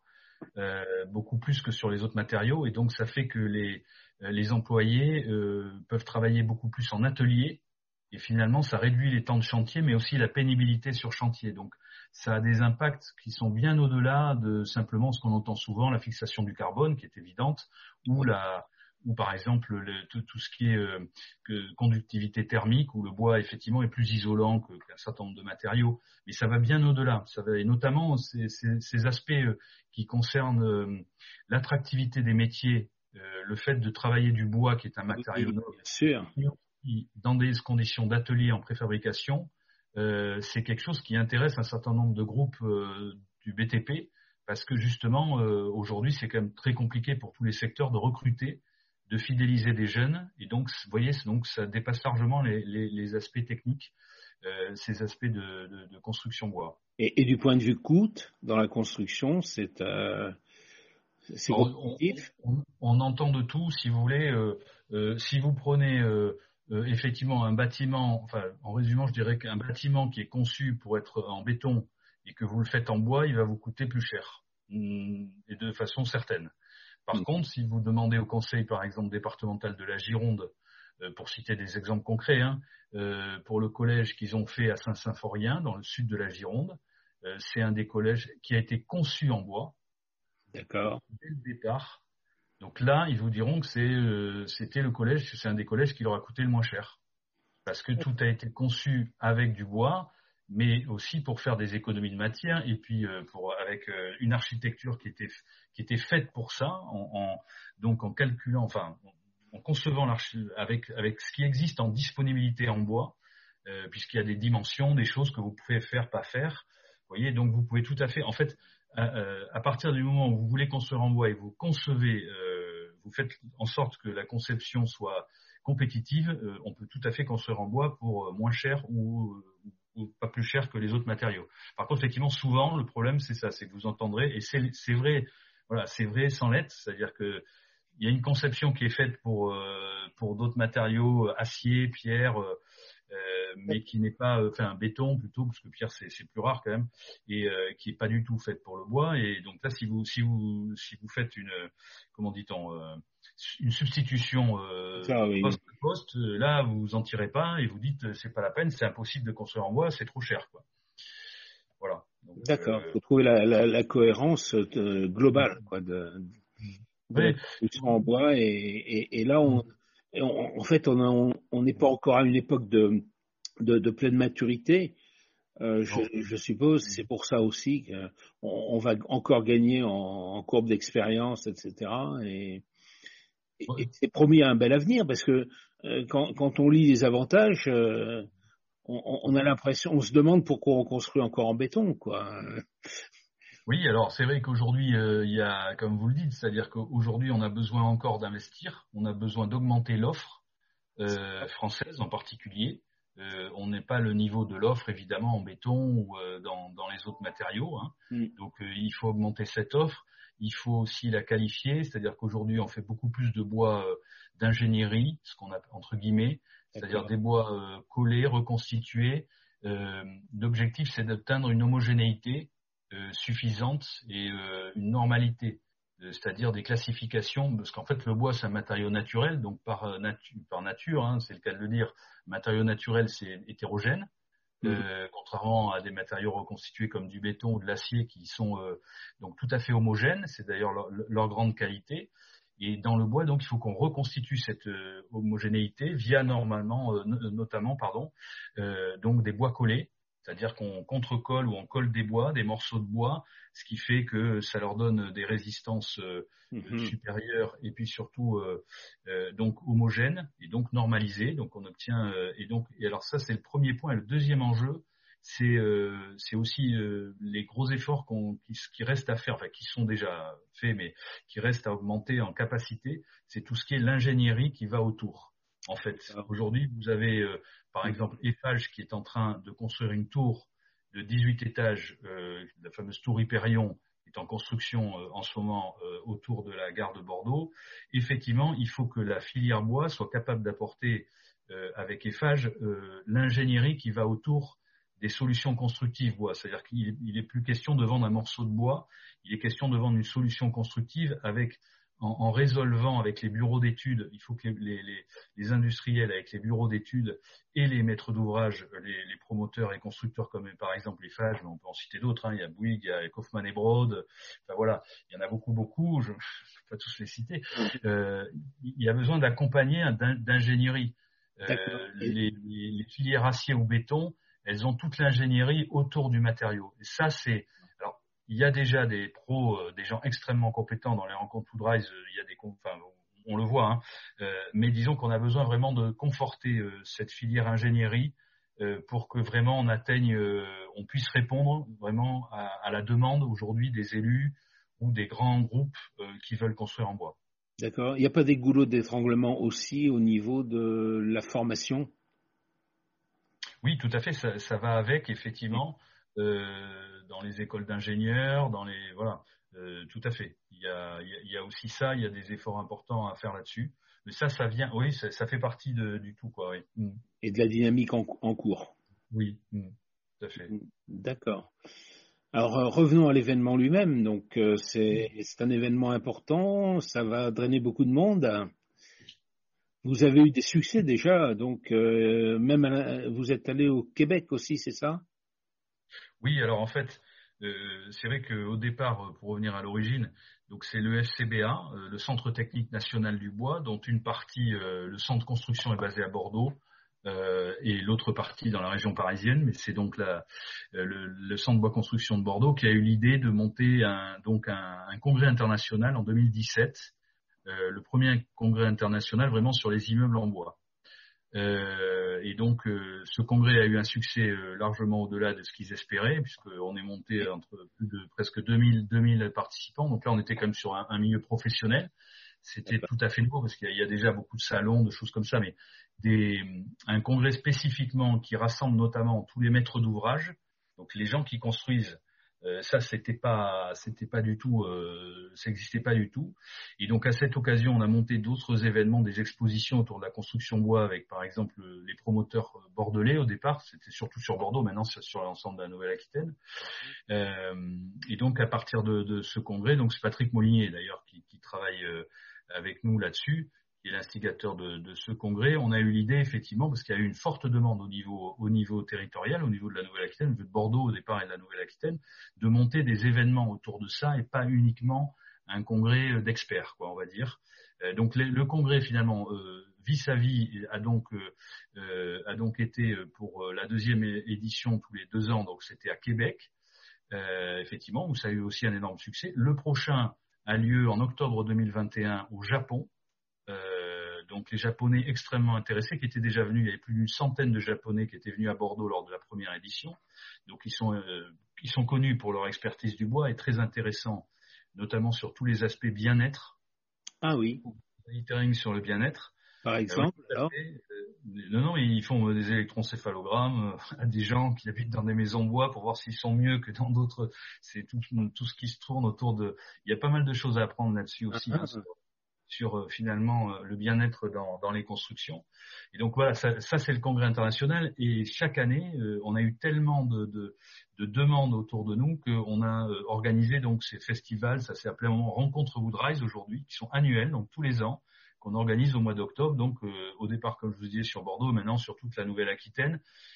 c'est autour, en fait, avec un, un, un sous-titre qui est le bois dans la ville et qui est aussi, donc c'est plus large que simplement les immeubles grande des moyennes hauteurs, et avec les, mots-clés qui sont euh, donc la gestion du, euh, la, ville durable, le bois dans la construction et l'économie locale, puisqu'on veut aussi que tout ça, ça soit dans une dynamique, dans une dynamique de développement économique autour de l'économie locale. Et c'est ce que veulent aussi les, élus des grandes métropoles de la région. Oui, on est dans le tournant écologique là, complètement. Et ils ont une conscience parfaite que, que, que en tant que métropole, ils ont aussi un rapport au territoire qui les environne pas uniquement euh, donc de ne pas rester finalement dans les frontières de cette métropole et que, et que leurs actions aient une influence sur l'ensemble du territoire. Donc notamment la filière bois, c'est évident que c'est euh, donc un relais important puisque la filière bois, elle est basée, elle n'est pas basée en ville, elle est basée justement autour des métropoles et, et, toutes les entreprises, la plupart des entreprises sont donc euh, réparties sur, sur toutes dans les campagnes, quoi, on peut dire. Euh, et donc ces événements, euh, donc nous avons pris le parti d'avoir des événements donc à la fois qui peuvent être très techniques, réservés aux professionnels ou beaucoup plus grand public, euh, donc il y a beaucoup de choses qui se font. Alors le grand public cette année, malheureusement, euh, on a des événements qui ont été annulés, comme la course d'orientation. Alors là, c'est un événement qui est organisé par Bordeaux City Race. Euh, bon, là, c'est des problèmes Covid. Hein. C'est évident que malheureusement ça, ça n'a pas pu se tenir. Bon, c'est regrettable. Donc sur le grand public, j'espère qu'il y aura quand même quelques quelques éléments, mais il faut pas. Enfin, on peut pas. Il y aura voilà, les, choses ne seront pas à la hauteur de ce qu'on souhaitait, c'est normal. Enfin, c'est normal.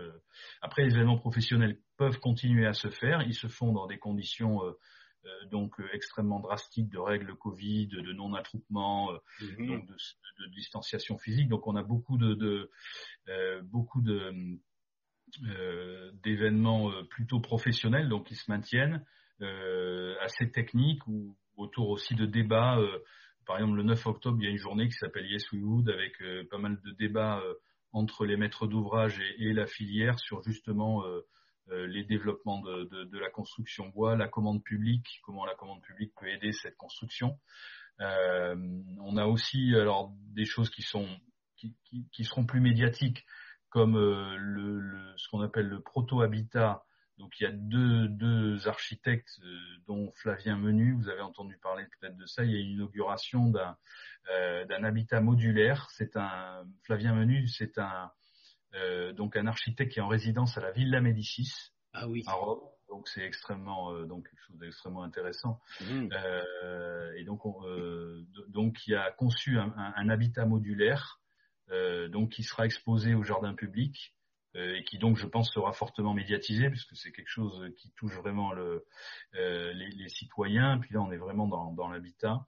Donc euh, voilà, mais avec avec derrière beaucoup de technologie aussi. donc donc ça c'est un événement particulier qui, qui sera d'ailleurs la base d'une exposition, contrairement à la plupart qui sont des conférences hein, réservées aux professionnels. Enfin voilà, donc il y a, y a, beaucoup de choses. Vous avez cité France Douglas qui fait aussi des expositions à Limoges. il y a des formations aussi sur la la construction bois, la résistance, enfin, tout un tas de choses sur les, la résistance mécanique ou thermique. Enfin, voilà. D'accord, c'est passionnant. Hein. C'est passionnant et le public sera là, hein, malgré le Covid probablement. Mm. Hein. Et, j'oubliais une conférence oui, euh, du, du, Centre régional de la propriété forestière, des forestiers aussi, notamment puisqu'on parlait tout à l'heure effectivement de répondre aux attentes euh, du public, aux questionnements en général sur la gestion des forêts. Donc il y a une conférence lundi euh, sur le carbone, justement sur euh, tout ce qui est changement climatique et carbone euh, fait par le Centre régional de la propriété forestière. C'est un exemple voilà, des, aspects forestiers qui sont traités dans, cette semaine.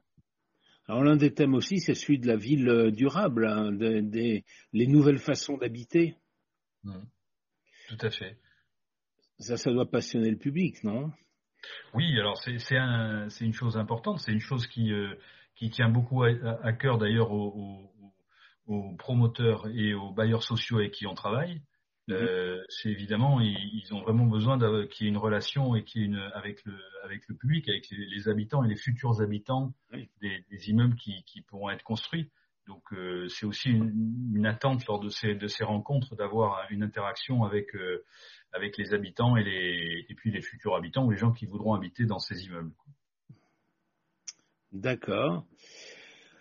Eh bien, écoutez, euh, donc pour l'économie locale, les enjeux euh, sont, sont euh, visiblement importants et la dynamique est là.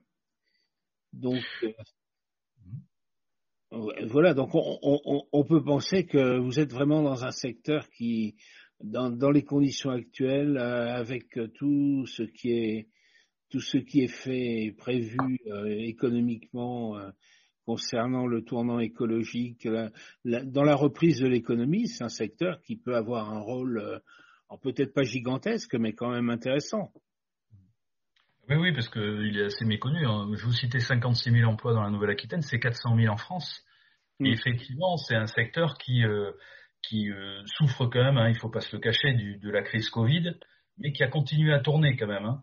Le secteur de la construction s'est arrêté un moment, mais euh, l'ensemble du secteur a continué à tourner, puisque les papeteries euh, et la fabrication de carton pour tout ce qui est industrie pharmaceutique, agroalimentaire, les palettes étaient absolument indispensables pendant le confinement. Donc ces usines ont continué à tourner. Euh, et euh, après, ça, ça, a très ralenti euh, pendant un moment sur, sur tout ce qui est bois pour le bricolage et la construction, mais c'est reparti parce qu'il y a un besoin d'aménagement, que ce soit chez les particuliers ou dans la construction. Donc, donc effectivement, les fondamentaux sont là, et, et, ce secteur, il peut vraiment contribuer donc au, à cette résilience économique, mm. et puis effectivement, en se développant aussi à la fois à, à, lutter contre le changement climatique via la fixation de carbone, euh, à moyen, à court, moyen et long terme, comme on le disait, puisque les plantations forestières, euh, les plantations forestières, elles auront quand même un effet de croissance immédiat. Hein. Alors qu'au bout de cinq ans, les arbres commencent à pousser et là, on commence vraiment à fixer du carbone. Euh, donc voilà, donc il y a aussi des éléments importants. Voilà. Hmm, d'accord. En ce qui concerne les maisons individuelles, c'est un secteur qui, qui augmente. ça m'a l'air, enfin bon, moi je suis en, en Dordogne, euh, je vois les nouvelles constructions qui sont encore en briques ou des, choses comme ça, c'est un peu étonnant.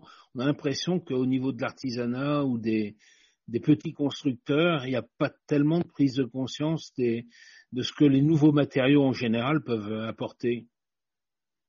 Alors c'est vrai que la construction individuelle aujourd'hui euh, en bois euh, marque un peu le pas, je dirais, par mmh. rapport à alors que ça a été en fait les premiers les premiers développements euh, de la construction bois euh, se, sont faits euh, avec la maison individuelle. Finalement, la première image, eh oui. il y a plus d'une décennie, c'était les chalets bois, d'ailleurs, ce qui était un peu réductrice, parce qu'on peut tout à fait construire en bois sans, faire de chalet. Oui. voir comme font les Américains ou les Canadiens, en les recouvrant d'autres matériaux que du bois. C'est ça quand on est dans un marché mature, en fait, voilà, on peut avoir tous les types. Euh, l'important aussi, c'est d'avoir des structures bois légères et, et pas forcément que, que l'aspect euh, extérieur. Mais donc, effectivement, que les, les, premières décennies, c'était euh, c'était la maison bois, c'était ça qui tirait. Et aujourd'hui, c'est un peu moins le cas. Effectivement, il y a, ça marque un peu le pas là-dessus.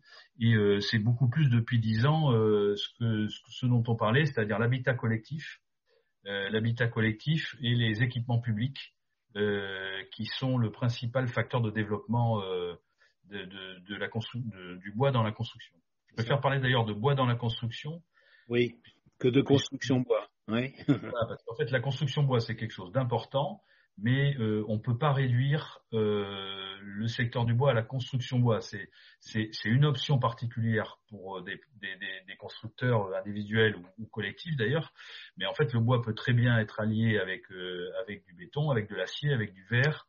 et dans les marchés matures, on le voit bien, comme je vous disais, que ce soit en Scandinavie ou encore plus aux États-Unis, au Canada, où ils construisent énormément en bois, ils, ils, utilisent le bois enfin voilà, euh, pas forcément uniquement sur l'aspect, euh, on dirait esthétique, mais euh, sur l'aspect structure, c'est-à-dire qu'on peut faire un bâtiment recouvert de béton et en structure bois. mais effectivement, au départ, en France, c'était pas du tout évident, quoi. Donc voilà, la construction bois, c'est une partie seulement du, du, secteur et, et, et, pas le seul de loin. Alors, il y aurait au niveau international une, une espèce de, de, de course au gratte-ciel alors construction bois ou, simplement bois dans la construction? Alors là, j'ai moins suivi ces derniers temps, effectivement, euh, cet élément-là, donc je ne suis pas spécialiste de ça. Uh-huh. Euh, je, pense il y a, des, il y a, des, y a des, des, immeubles entièrement en construction bois. C'est ça. Hein. Hein. Je, je, pense que c'est pas mal aussi pour l'image, hein, parce que ça permet quand même de montrer qu'on peut faire, qu'on peut faire ça. C'est spectaculaire. Hein. voilà. Et, On voit que c'est sur des architectures différentes en plus. Oui. Vraiment une conception à partir du matériau, hein, visiblement. Euh, mais après, on a bon, la tour Hyperion, par exemple, elle est mixte aussi, et donc euh, c'est très bien que dans cette phase-là, euh, on ait à la fois ces, ces, ces, ces, immeubles emblématiques, mais je dirais le, le, le gros du, du, du, du, développement se fera avec un, avec un mixte.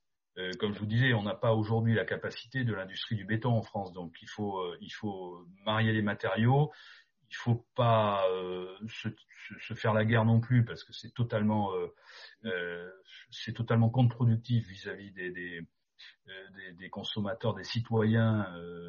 voilà, il faut un développement harmonieux et des, des s'il y a des substitutions à avoir, elles, seront sur des évolutions un peu plus à, moyen terme, quoi. mais c'est vrai que moi je remarque quand même que dans la dans la dans les médias, il y a eu encore eu, je sais plus, un drame euh, sur une tour importante, euh, je ne sais plus, euh, une malfaçon importante en région parisienne, sur des questions de bardage. J'ai lu l'article. il y a eu aussi la tour de Londres, vous vous souvenez, qui a, brûlé. il se trouve qu'heureusement, ces deux, ces, deux immeubles dont je parle n'étaient pas en bois. Ah, d'accord.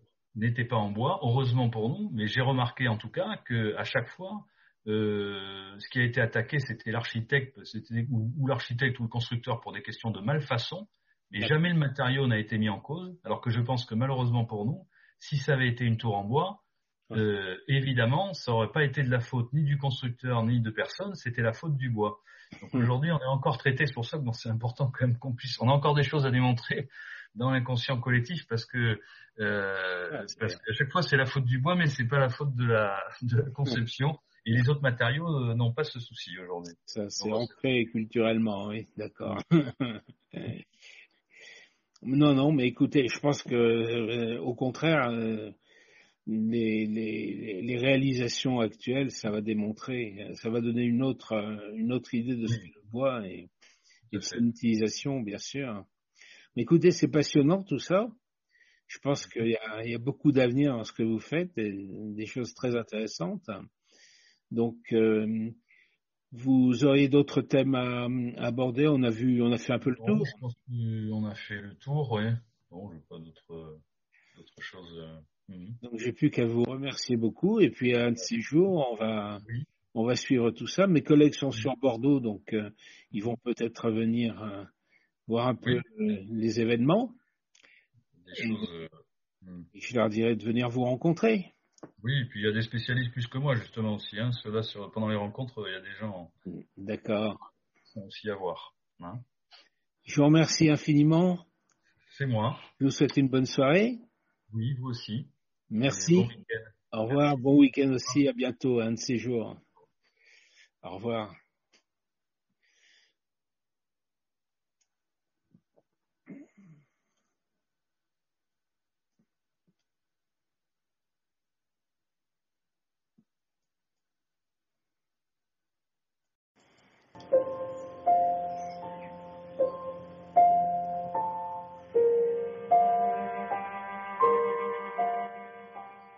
Bonjour à tous, bienvenue sur Aquitaine Online et le podcast.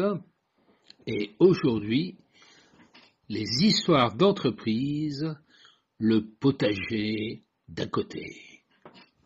Avec pour héroïne Virginie Broncy, la créatrice de l'entreprise. Bonjour, merci d'avoir répondu à notre invitation. Plaisir. Euh, vous êtes euh, basé à quel endroit? Alors, euh, moi, personnellement, je suis basée en Charente. Voilà. Le siège social de, l'entreprise est aussi en Charente, mais en fait, on est un petit peu partout grâce aux gens qui participent.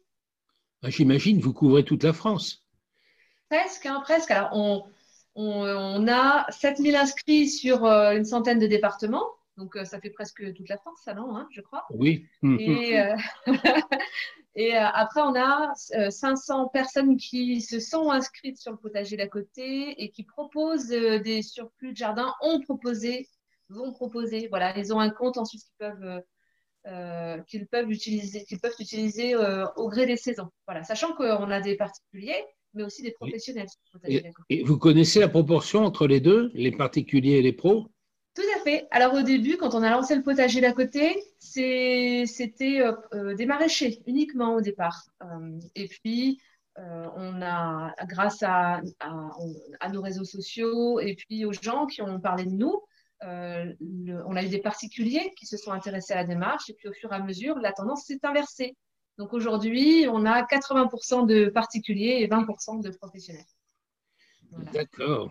Donc, c'est un petit peu normal, hein, euh, parce que euh, c'est ce que je disais à, euh, c'est ce que je disais récemment. En fait, très logiquement, on a plus de pommiers au mètre carré que de maraîchers. Ça, c'est tout à fait logique quand on ait plus de particuliers sur le potager d'à D'accord. Alors, c'est une idée qui est complètement dans le, dans le vent, mais comment est-ce que ça vous est venu?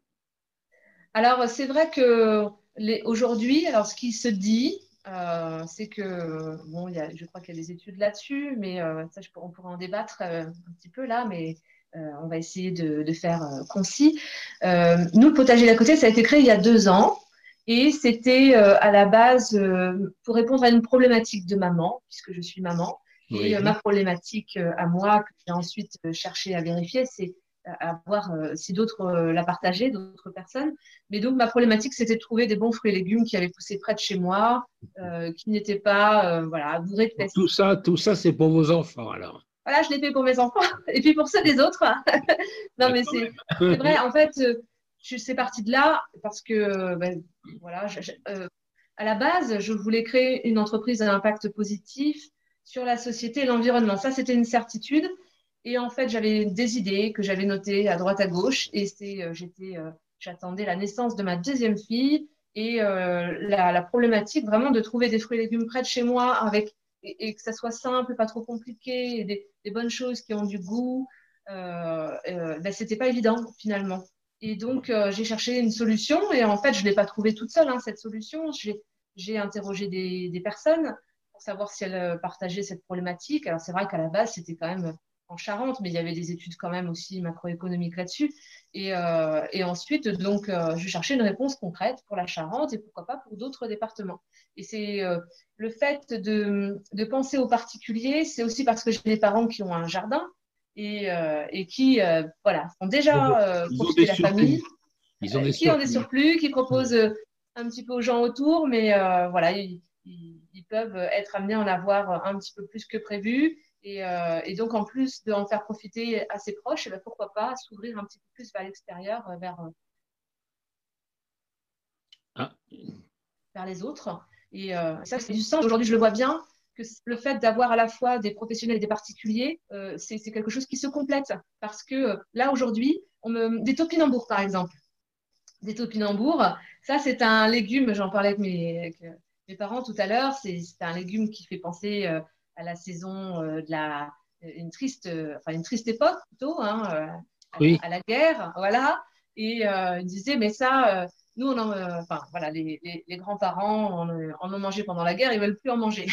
mais c'est vrai qu'en fait, il, il continue d'y avoir des topinambours. Il y a certaines personnes qui cherchent des topinambours et c'est des choses qu'on ne trouve pas forcément chez les maraîchers parce que les maraîchers euh, ne, euh, alors soit adorent les topinambours et vont faire du topinambour, soit ont des gens de leurs clients qui mangent beaucoup de topinambour, mais c'est vrai que sinon c'est un légume qui ne se vend pas bien aujourd'hui. Donc ils font pas nécessairement de topinambour. Euh, aujourd'hui, on a des particuliers sur le potager d'à côté qui proposent des topinambours. Ben voilà, c'est, ça, ça, complète l'offre des maraîchers, même sur la partie fruitière, sur plein d'aspects, géographiquement. Donc aujourd'hui, je, je, suis très contente de, de, de, de la proposition qu'on a construite euh, pour, euh, et qu'on continue d'améliorer hein, de toute façon, mais euh, avec cette, ce rassemblement à la fois des maraîchers et des particuliers. Bon, c'est très bien, mais est-ce que vous allez jusqu'au bout de, l'idée écolo? Parce que, je ne sais pas, les produits ne sont pas bio. De toute façon, pour les particuliers, ils ne peuvent pas être estampillés bio. Ah, pas du tout. Alors ça, c'est... Alors, on va jusqu'au bout de la démarche écolo. En tout cas, on va jusqu'au bout de la démarche de pouvoir trouver des fruits et légumes près de chez soi. oui, des circuits courts, oui.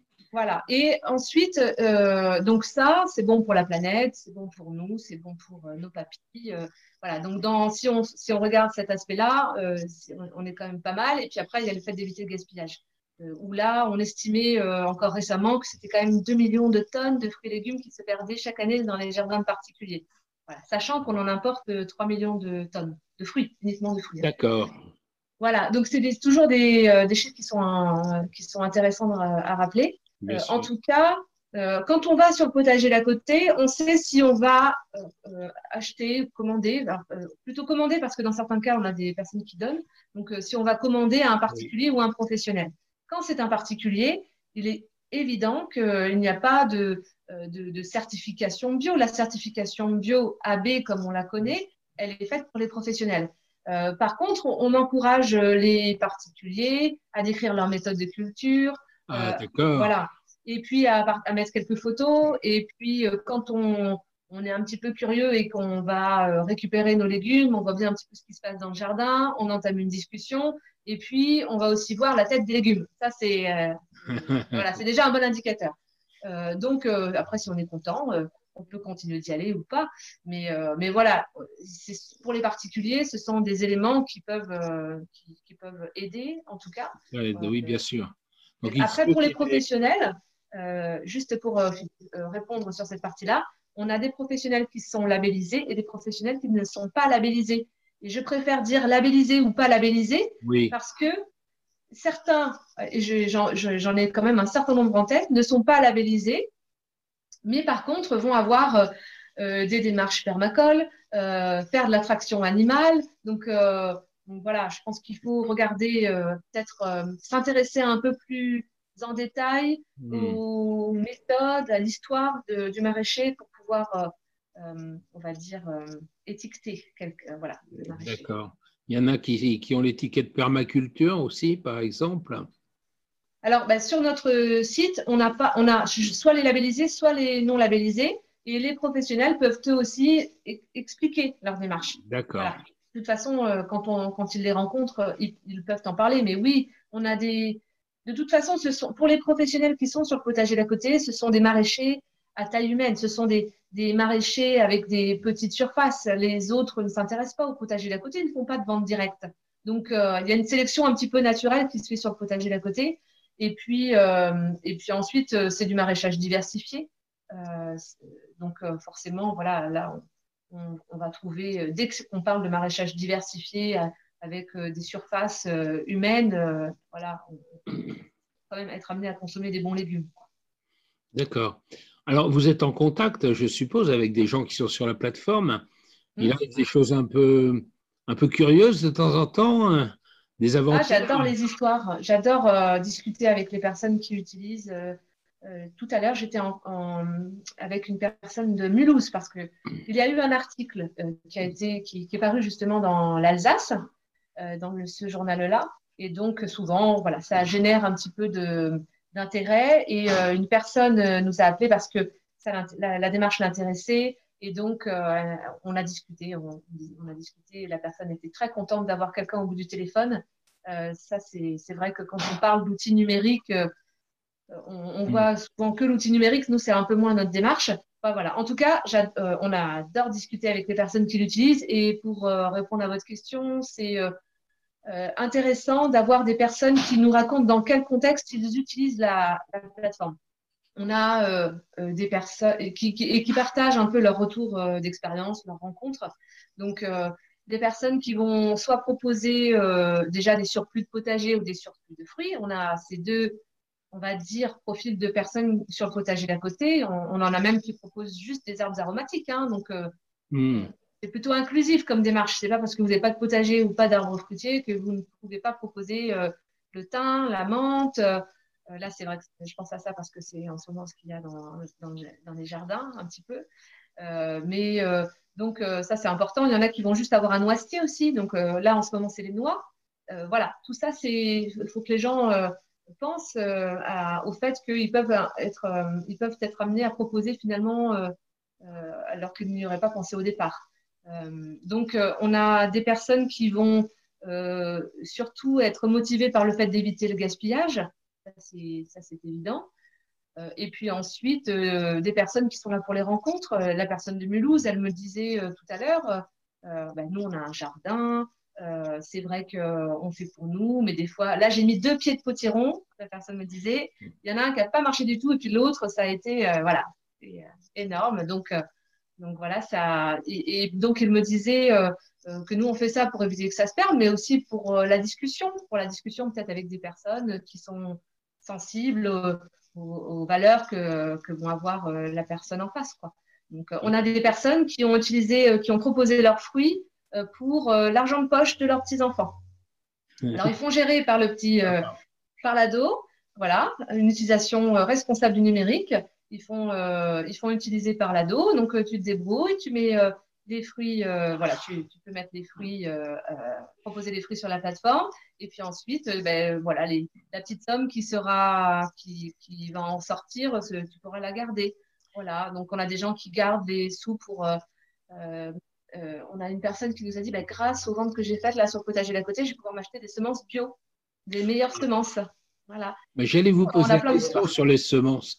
C'était quelque chose qui vous préoccupait aussi en lançant cette activité? Le, fait. Euh, ben, le fait que les semences puissent. Là aussi, s'échanger d'ailleurs. Avec toutes ces. Euh, on n'est pas. moi, qui, disparaissent et, que l'on essaie de conserver, que l'on essaie de remettre en mm. route. Oui. Alors, il y a pas mal de. C'est un peu Dallas à ce niveau-là, mais euh, euh, il se passe beaucoup de choses. En tout cas, nous, on est contents euh, quand les maraîchers proposent les plans, au moins les plans de leur. voilà, de, parce que de plus en plus de maraîchers font leurs plans. en tout cas, parmi ceux avec qui on échange, voilà, beaucoup font leurs plans et donc, du coup, vont proposer leurs plans à d'autres jardiniers. Ça, ça nous fait plaisir parce que voilà, ce sont des maraîchers qui ont réfléchi euh, à où ils achetaient leurs graines. Après, ils gardent d'année en année. Des, ce sont des plants qui sont adaptés à l'environnement local. Euh, ce sont des variétés mmh. euh, potentiellement voilà, anciennes. Donc, ça nous fait très plaisir que les maraîchers en proposent. On l'a ouvert aux particuliers aussi, qui peuvent proposer voilà, les, les plants, les, plants, les surplus de plants de leur jardin. D'accord, c'est bien. Mmh. Oui, oui, mais c'est vrai que a du sens de pouvoir, euh, pouvoir avoir accès à des, à des variétés ancestrales. Euh, Bien sûr.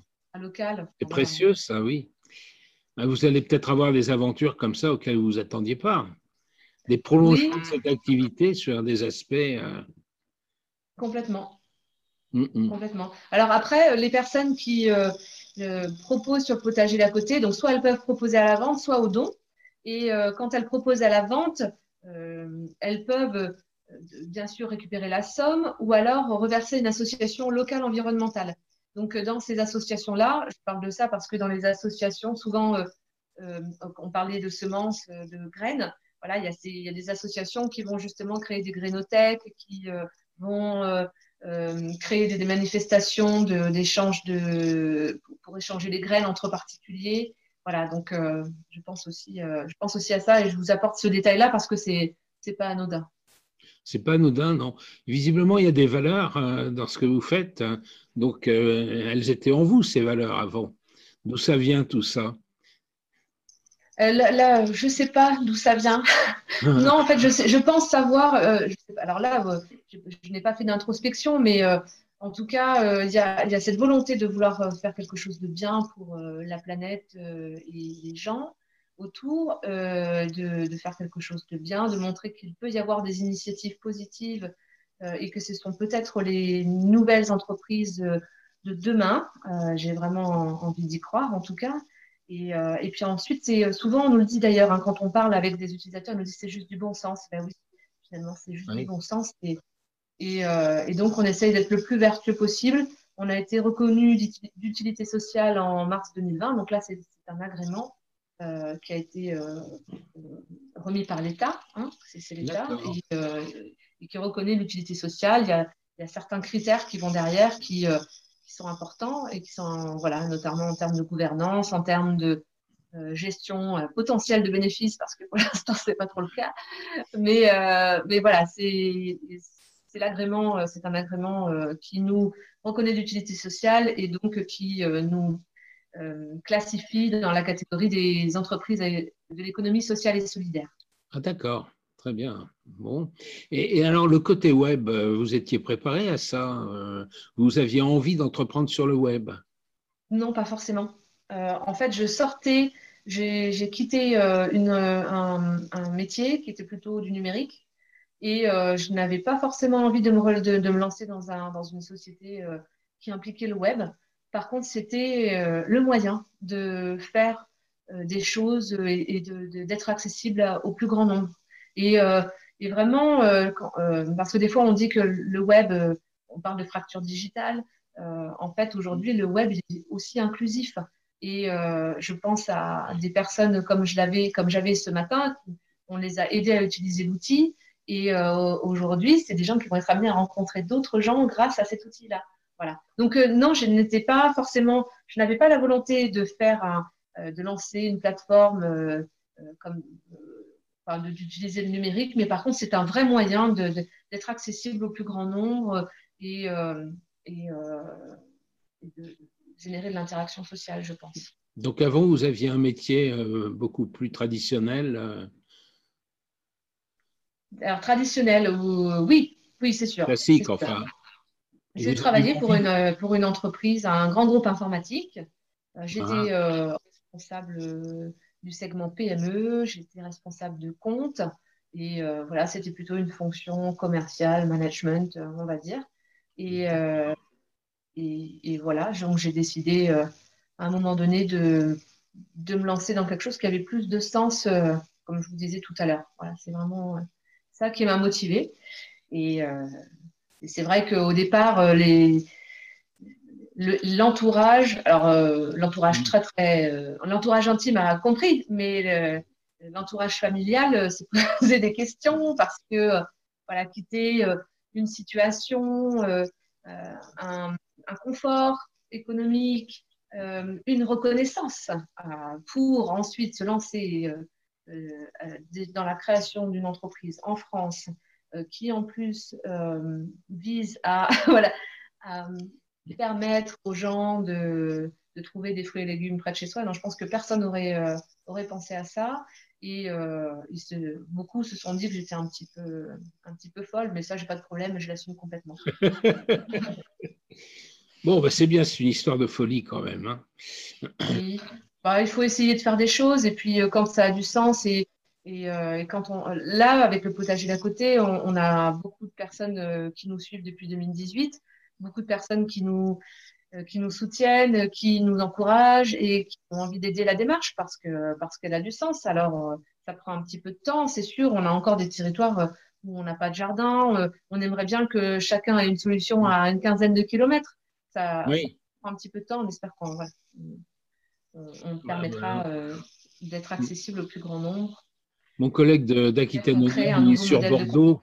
Il est sur Bordeaux. Il a été déçu de voir qu'il ne pouvait pas s'approvisionner à partir de la plateforme. Ah oui, mais c'est ça. Euh, c'est, il y a plusieurs aspects, mais euh, on avait, on a des sur la plateforme n'apparaissent que ceux qui proposent euh, au moment où on va rechercher, ah oui. ou alors des gens qui ont mis qu'ils allaient avoir dans quelques temps. Donc, on a déjà eu des jardins qui ont proposé sur Bordeaux, mais je suis d'accord, on n'en a pas assez par rapport à, par rapport à la population qui, enfin, voilà, du, département, de, même de la zone environnante, Bordeaux-Centre, ça, c'est peut-être un petit peu plus compliqué, mais on devrait avoir de jardins sur Bordeaux, ça c'est sûr. moi, je ne veux pas donner des conseils, mais ça serait peut-être bien de savoir qu'il y en a, mais que ce n'est pas le moment. Parce qu'on se dit, ah, mais il n'y a encore personne là où j'habite. Oui, donc ça décourage, ça Ah, ça décourage. Alors, c'était un parti pris. Donc, euh, de, ne pas être un, annuaire qui veut juste. Euh, voilà. Pour moi, c'était l'idée, c'était de mettre en place quelque chose de pratique. Si je cherche, je vais voir ce qu'il y a autour. Et je pense qu'en fait, euh, on est censé avoir quand même des, des propositions autour de nous toute l'année. Donc là, je pourrais faire ça pour montrer aux gens que euh, effectivement, il y a bien des, personnes inscrites et que c'est un super site et que tout le monde y est. voilà. Moi, j'ai choisi de garder l'aspect mm. pratique. C'est bien. Voilà, mais, je ne sais pas si peut-être que marketing en parlant, euh, c'est pas génial, mais bon. Non, non, mais ça donne le sens de la démarche, c'est bien. Ça veut dire que vous tenez à vos valeurs et vous les tenez fermes. Autant possible. Autant possible. Et donc, moi, je suis sur la, Dordogne, en Périgord noir. Il y a des gens en Périgord noir On a eu des personnes qui ont proposé en Dordogne. Alors, Périgord noir, euh, c'est la partie euh, est, c'est ça? Très est de. Euh, oui, un peu vers le sud, oui, c'est ça. Oui. Et l'est, oui, tout à fait. On, en a eu, je ne sais pas s'il y en a encore là en ce moment qui, qui proposent. D'accord. J'en ai pas vu. Mais bon. Après, ça, ça, là, par exemple, vous voyez, c'est euh, peut-être qu'on aura des territoires qui seront réfractaires, hein, on ne sait pas. Mais voilà, peut-être que la, Dordogne de la résistance, je ne sais pas. Enfin, ça n'a pas de sens la résistance. Il y, a, un autre facteur, c'est qu'ici, il y a beaucoup de, de, de regroupements mm. dans des, ils appellent ça des, fermes. enfin, il y a des magasins de producteurs, beaucoup de magasins mm. de producteurs, qui sont très bons d'ailleurs.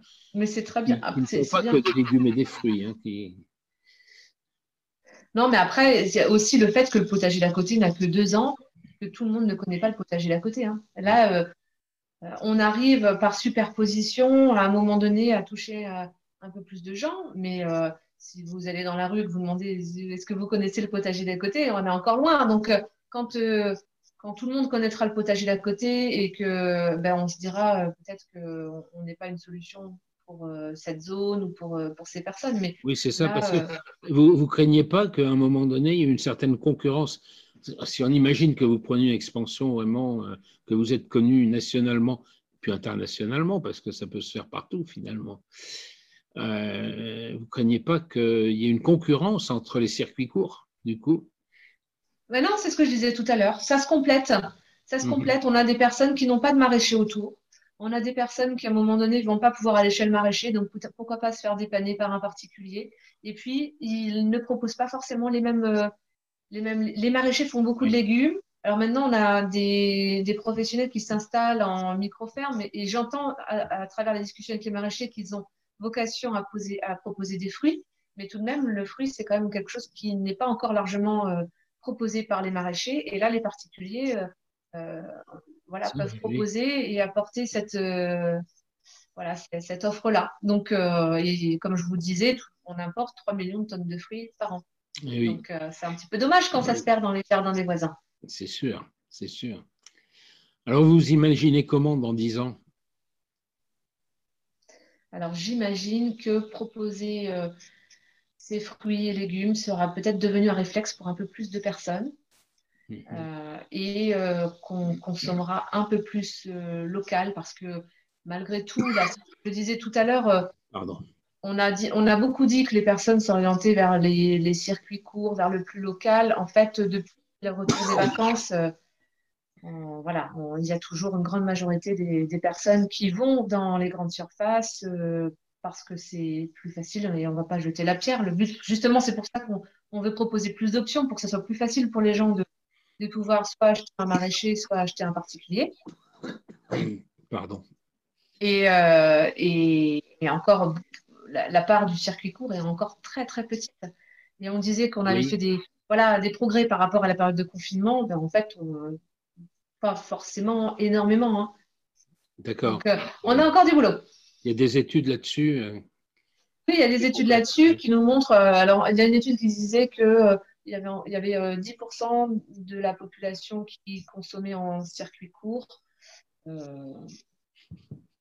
Euh, euh c'est pas beaucoup plus qu'il y a 10 ans, quoi. Mhm. voilà. C'est ça.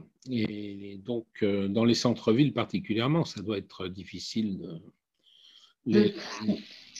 Alors, en campagne, on va tout aussi bien au supermarché. Hein. Oui, c'est vrai. non, non, mais après, j'espère qu'avec euh, la période, euh, les périodes qu'on traverse, avec euh, les informations qui sont partagées, les données qui sont partagées, beaucoup plus, de plus en plus de personnes vont s'intéresser à la consommation locale et de saison et qu'elles trouveront des, des solutions près de chez elles. Voilà, j'espère vraiment. Donc, et que et que finalement, alors je ne donnerai pas de pourcentage, je ne sais pas ce que ça peut de... Pas forcément, mais qu'on soit beaucoup plus nombreux, euh, le fait mm, d'acheter des fruits et légumes en grande surface, c'est presque quelque chose qui devrait disparaître. Voilà. Très, bien, il y en a, il y en a qui, sont, qui seront contents d'entendre ça. De l'entendre. Ouais. Euh, Après, bon, ben voilà, ça c'est. Euh, et euh, il y a certaines grandes surfaces qui, qui, s'approvisionnent auprès de producteurs locaux. Donc, oui. Oui, oui. Ça, mérite, d'être dit. Oui, oui. Pas généralisé. Et, alors, et votre entreprise, elle, elle, est en croissance? Vous avez des salariés déjà ou pas encore? Non, pas encore. alors, elle est en croissance, oui. On, on a, cette, année surtout, euh, on a fait une belle progression sur le nombre de personnes qui utilisent, euh, les, transactions qui ont été faites sur le potager d'à côté. Euh, voilà. Et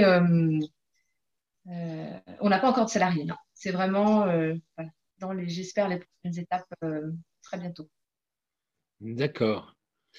Bon, cela dit, il y a une question d'échelle, et... mais le, le, Totalement. Voilà, bon. Euh, Mais par contre, on a beaucoup d'ambassadeurs, on a beaucoup de personnes qui, soutiennent la démarche. C'est très participatif, en fait. C'est comme ça que ça va marcher, plus que sous forme d'entreprise euh, traditionnelle. Oui, ben ensuite, plus, plus on va avoir de personnes qui s'y intéressent, plus on aura de personnes qui, euh, qui proposent sur le potager d'à côté, plus, plus voilà. C'est un modèle qui ne, qui ne fonctionnera que si on est très très nombreux à l'utiliser. et voilà. Donc, euh, ben, on espère qu'on aura le temps de, euh, de, pérenniser ce modèle. Les, réseaux sociaux sont efficaces là-dessus? Les réseaux sociaux sont, sont efficaces, oui. Après, il y a. Euh, oui, les réseaux sociaux sont, sont efficaces. Mais ce n'est pas que les réseaux sociaux, c'est tout un, pour euh, que nos messages atterrissent chez les gens, il y a d'autres méthodes et les réseaux sociaux ne feront pas tout. La preuve, c'est qu'il y a tout un pan de la population qui aujourd'hui n'utilise pas Facebook ni Insta. Et euh, pour nous, ce sont des personnes qui pourraient être amenées à proposer euh, sur le potager d'à côté. Donc, c'est un, ça, va, ça va être un outil, mais c'est une multitude d'outils finalement qui permettent de, faire atterrir les messages, je pense. D'accord, c'est une convergence mm. de tout ce qui existe. Hein. Oui. C'est du plus. Alors après, il y a des méthodes qu'on n'utilisera pas. oui. Euh, ça, c'est clair.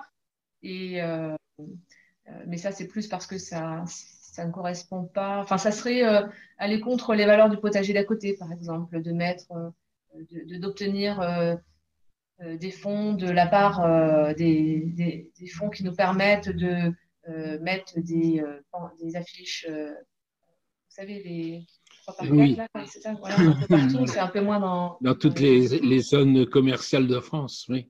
Voilà. Ou dans tout, euh, ou dans tous les métros de Paris, dans, voilà. Euh, voilà. Donc on. ne serait pas cohérent, évidemment. C'est pas cohérent à ce moment-là. Oui.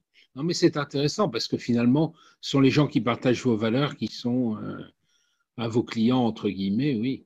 Mm. Oui, qui, sont, euh, qui ont envie de faire avancer la démarche et que ce soit quelque mm. chose, euh, un nouveau modèle de consommation. D'accord. Et alors, la rémunération de l'entreprise, elle vient de quoi exactement? Il y a une participation qui est prise en fait sur les ventes en ligne.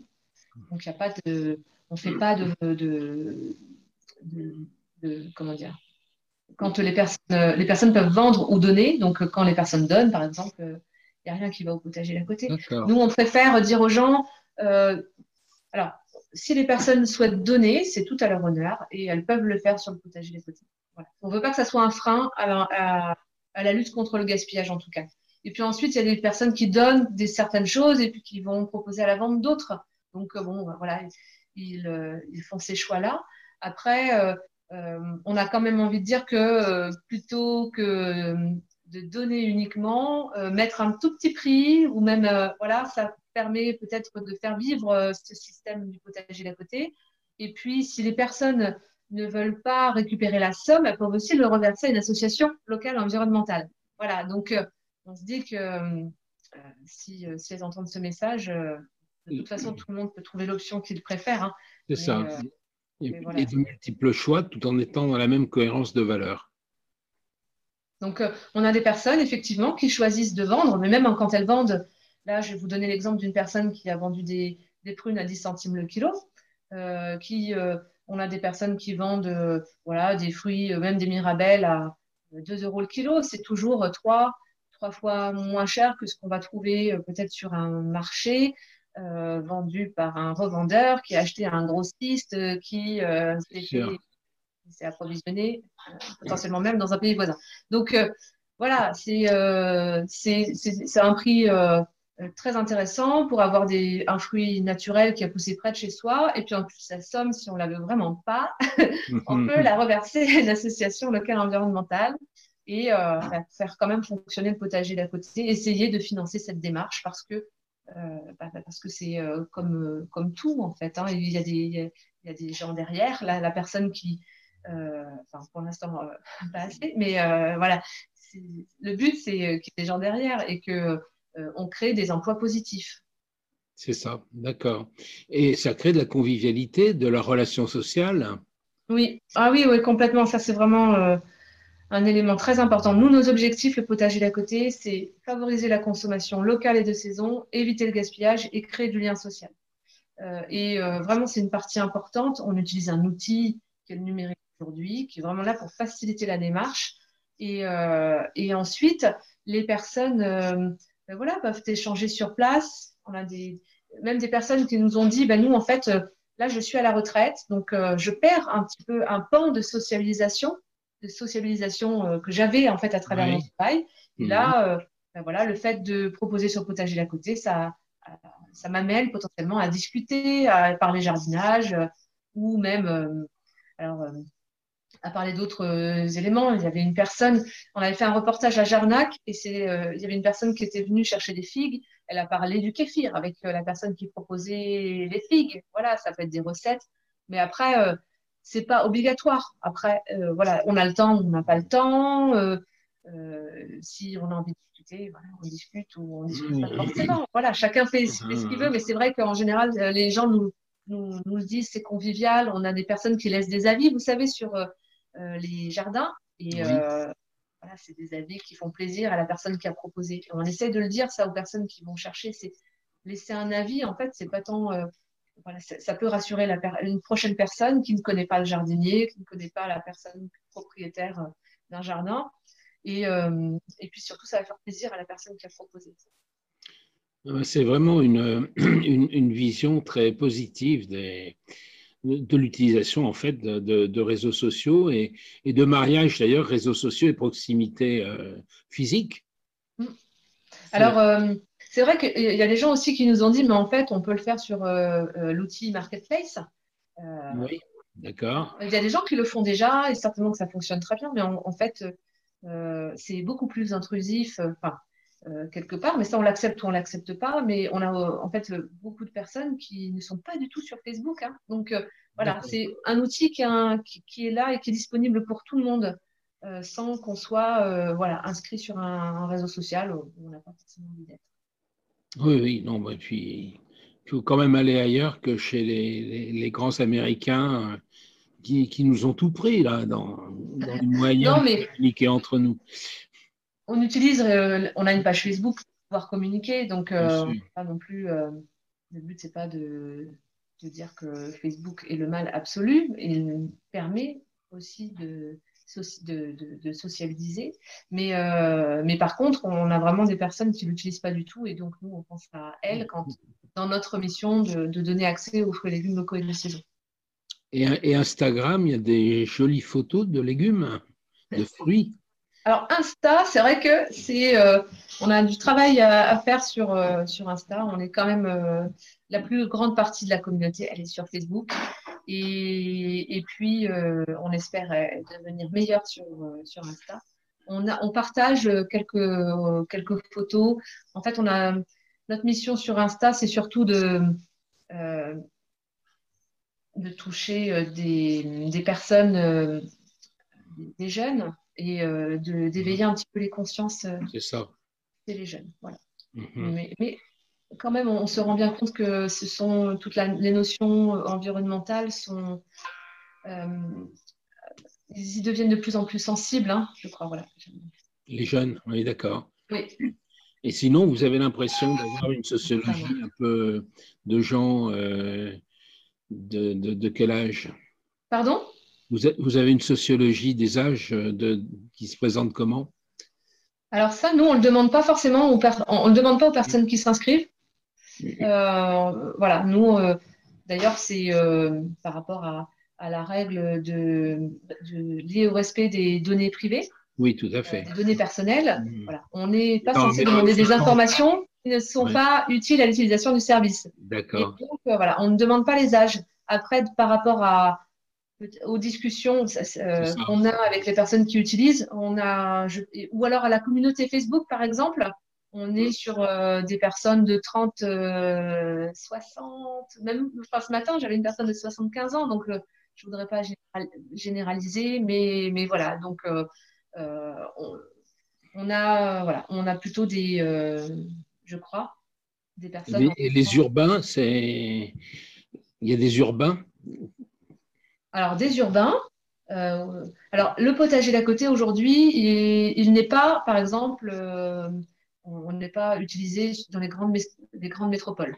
D'accord. on n'est pas utilisé c'est pas venu encore jusqu'à eux. Euh, mais, euh, mais c'est surtout qu'en fait, on a souvent, on crée des services pour les grandes métropoles. Bah, nous, en fait, on a créé des services pour euh, la campagne ou en tout cas les villes moyennes. voilà. Et puis, tant mieux si ça convient aux grandes métropoles. Je suis sûre qu'ils ils peuvent s'y retrouver. En fait, aussi, on a des personnes qui peuvent avoir des, des arbres aromatiques sur leur balcon. Exactement, oui. Oui, non, non, mais complètement. Alors, il peut y avoir, euh, ce sont des les personnes qui, euh, qui commandent. Peut-être que c'est euh, dans les personnes qui, en fait, qui proposent, on a des personnes qui ont des, des potagers, certains ont, juste un arbre fruitier. Certains vont, c'est ce que je disais tout à l'heure, juste proposer, juste entre guillemets, proposer des herbes aromatiques. Et dans les personnes qui commandent, on a des personnes qui sont, qui, qui, recherchent une façon de, de, de, trouver des fruits et légumes, un maximum de fruits et légumes au même endroit quand même, et mhm. de, de, pouvoir récupérer euh, quand ils veulent, enfin voilà, selon les, les, euh, les, créneaux qui sont donnés par le, le maraîcher. Et donc, euh, en fait, on peut passer d'un maraîcher à l'autre, on peut passer d'un particulier à l'autre. Donc voilà, il y a une, c'est une solution qui est flexible. Et puis ensuite, on a des personnes qui, qui sont à la recherche sur le potager d'à côté de, de, de, fruits et de légumes pour faire des bocaux, des conserves, pour faire de la cuisine. Vraiment, de la, des, des, fois des, fruits et légumes très particuliers. Comme je disais tout à l'heure, il y avait le topinambour, mais il pourrait y avoir euh, euh, le coin, par exemple. Là, c'est la saison des coins. On n'en trouve pas chez les maraîchers, euh, des coins nécessairement.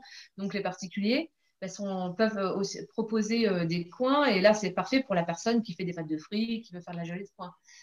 donc, des personnes qui cuisinent. Et puis ensuite, on a des personnes qui sont plus là pour la balade. Et euh, ça, c'est des gens, en fait, on a ah, découvert ça. On a des personnes qui, euh, euh, qui commandent pour pouvoir aller découvrir un endroit, un maraîcher, une zone. Donc, des fois, ils vont même faire plusieurs endroits. le tourisme de proximité. je trouve ça chouette. Hein. C'est très chouette, c'est sympa comme tout. Vous laissez beaucoup de liberté aux gens. Vraiment, je trouve que tout est axé sur les valeurs chez vous et c'est merveilleux ce que vous faites. Oui, ben voilà, il y a beaucoup de, je, prends beaucoup de plaisir à, me dédier cette euh, mission-là. Euh, j'espère que d'autres personnes vont me rejoindre. Et, euh, et puis j'espère qu'on arrivera, à, enfin qu'on partagera dans quelques temps des, des données intéressantes, même si on peut déjà en donner un petit peu, mais voilà, qu'on aura encore plus d'impact dans, dans quelques temps. Ben, c'est une très très belle histoire. Je serais très content de la disperser comme ça sur Internet. Oui, ben, j'espère que je n'ai pas trop euh, dit de bêtises. Mais, euh, aucune. J'ai été authentique. C'est dommage. C'est dommage. On aime bien entendre les bêtises aussi. non, non, mais après j'ai parlé de l'histoire du potager d'à côté, j'ai parlé de mon histoire. Voilà, et, euh, et puis un petit peu l'histoire des gens qui l'utilisent. C'est ça, exactement. Il y a des tas d'histoires qui se croisent là. C'est très joli. Et je vous remercie beaucoup. Merci pour votre écoute. N'hésitez pas à nous joindre. Nous souhaitons parler de vous. Nous vous accompagnons aussi en communication, notamment avec le storytelling et les podcasts. À bientôt. Entrepreneurs, acteurs économiques, venez raconter votre histoire. Elles intéressent tout le monde. Et nous préparerons avec vous un storytelling qui vous fera connaître, qui fera connaître votre entreprise, vos services, vos produits avec le storytelling en histoire, en récit. C'est ce qui est le plus attractif. À bientôt.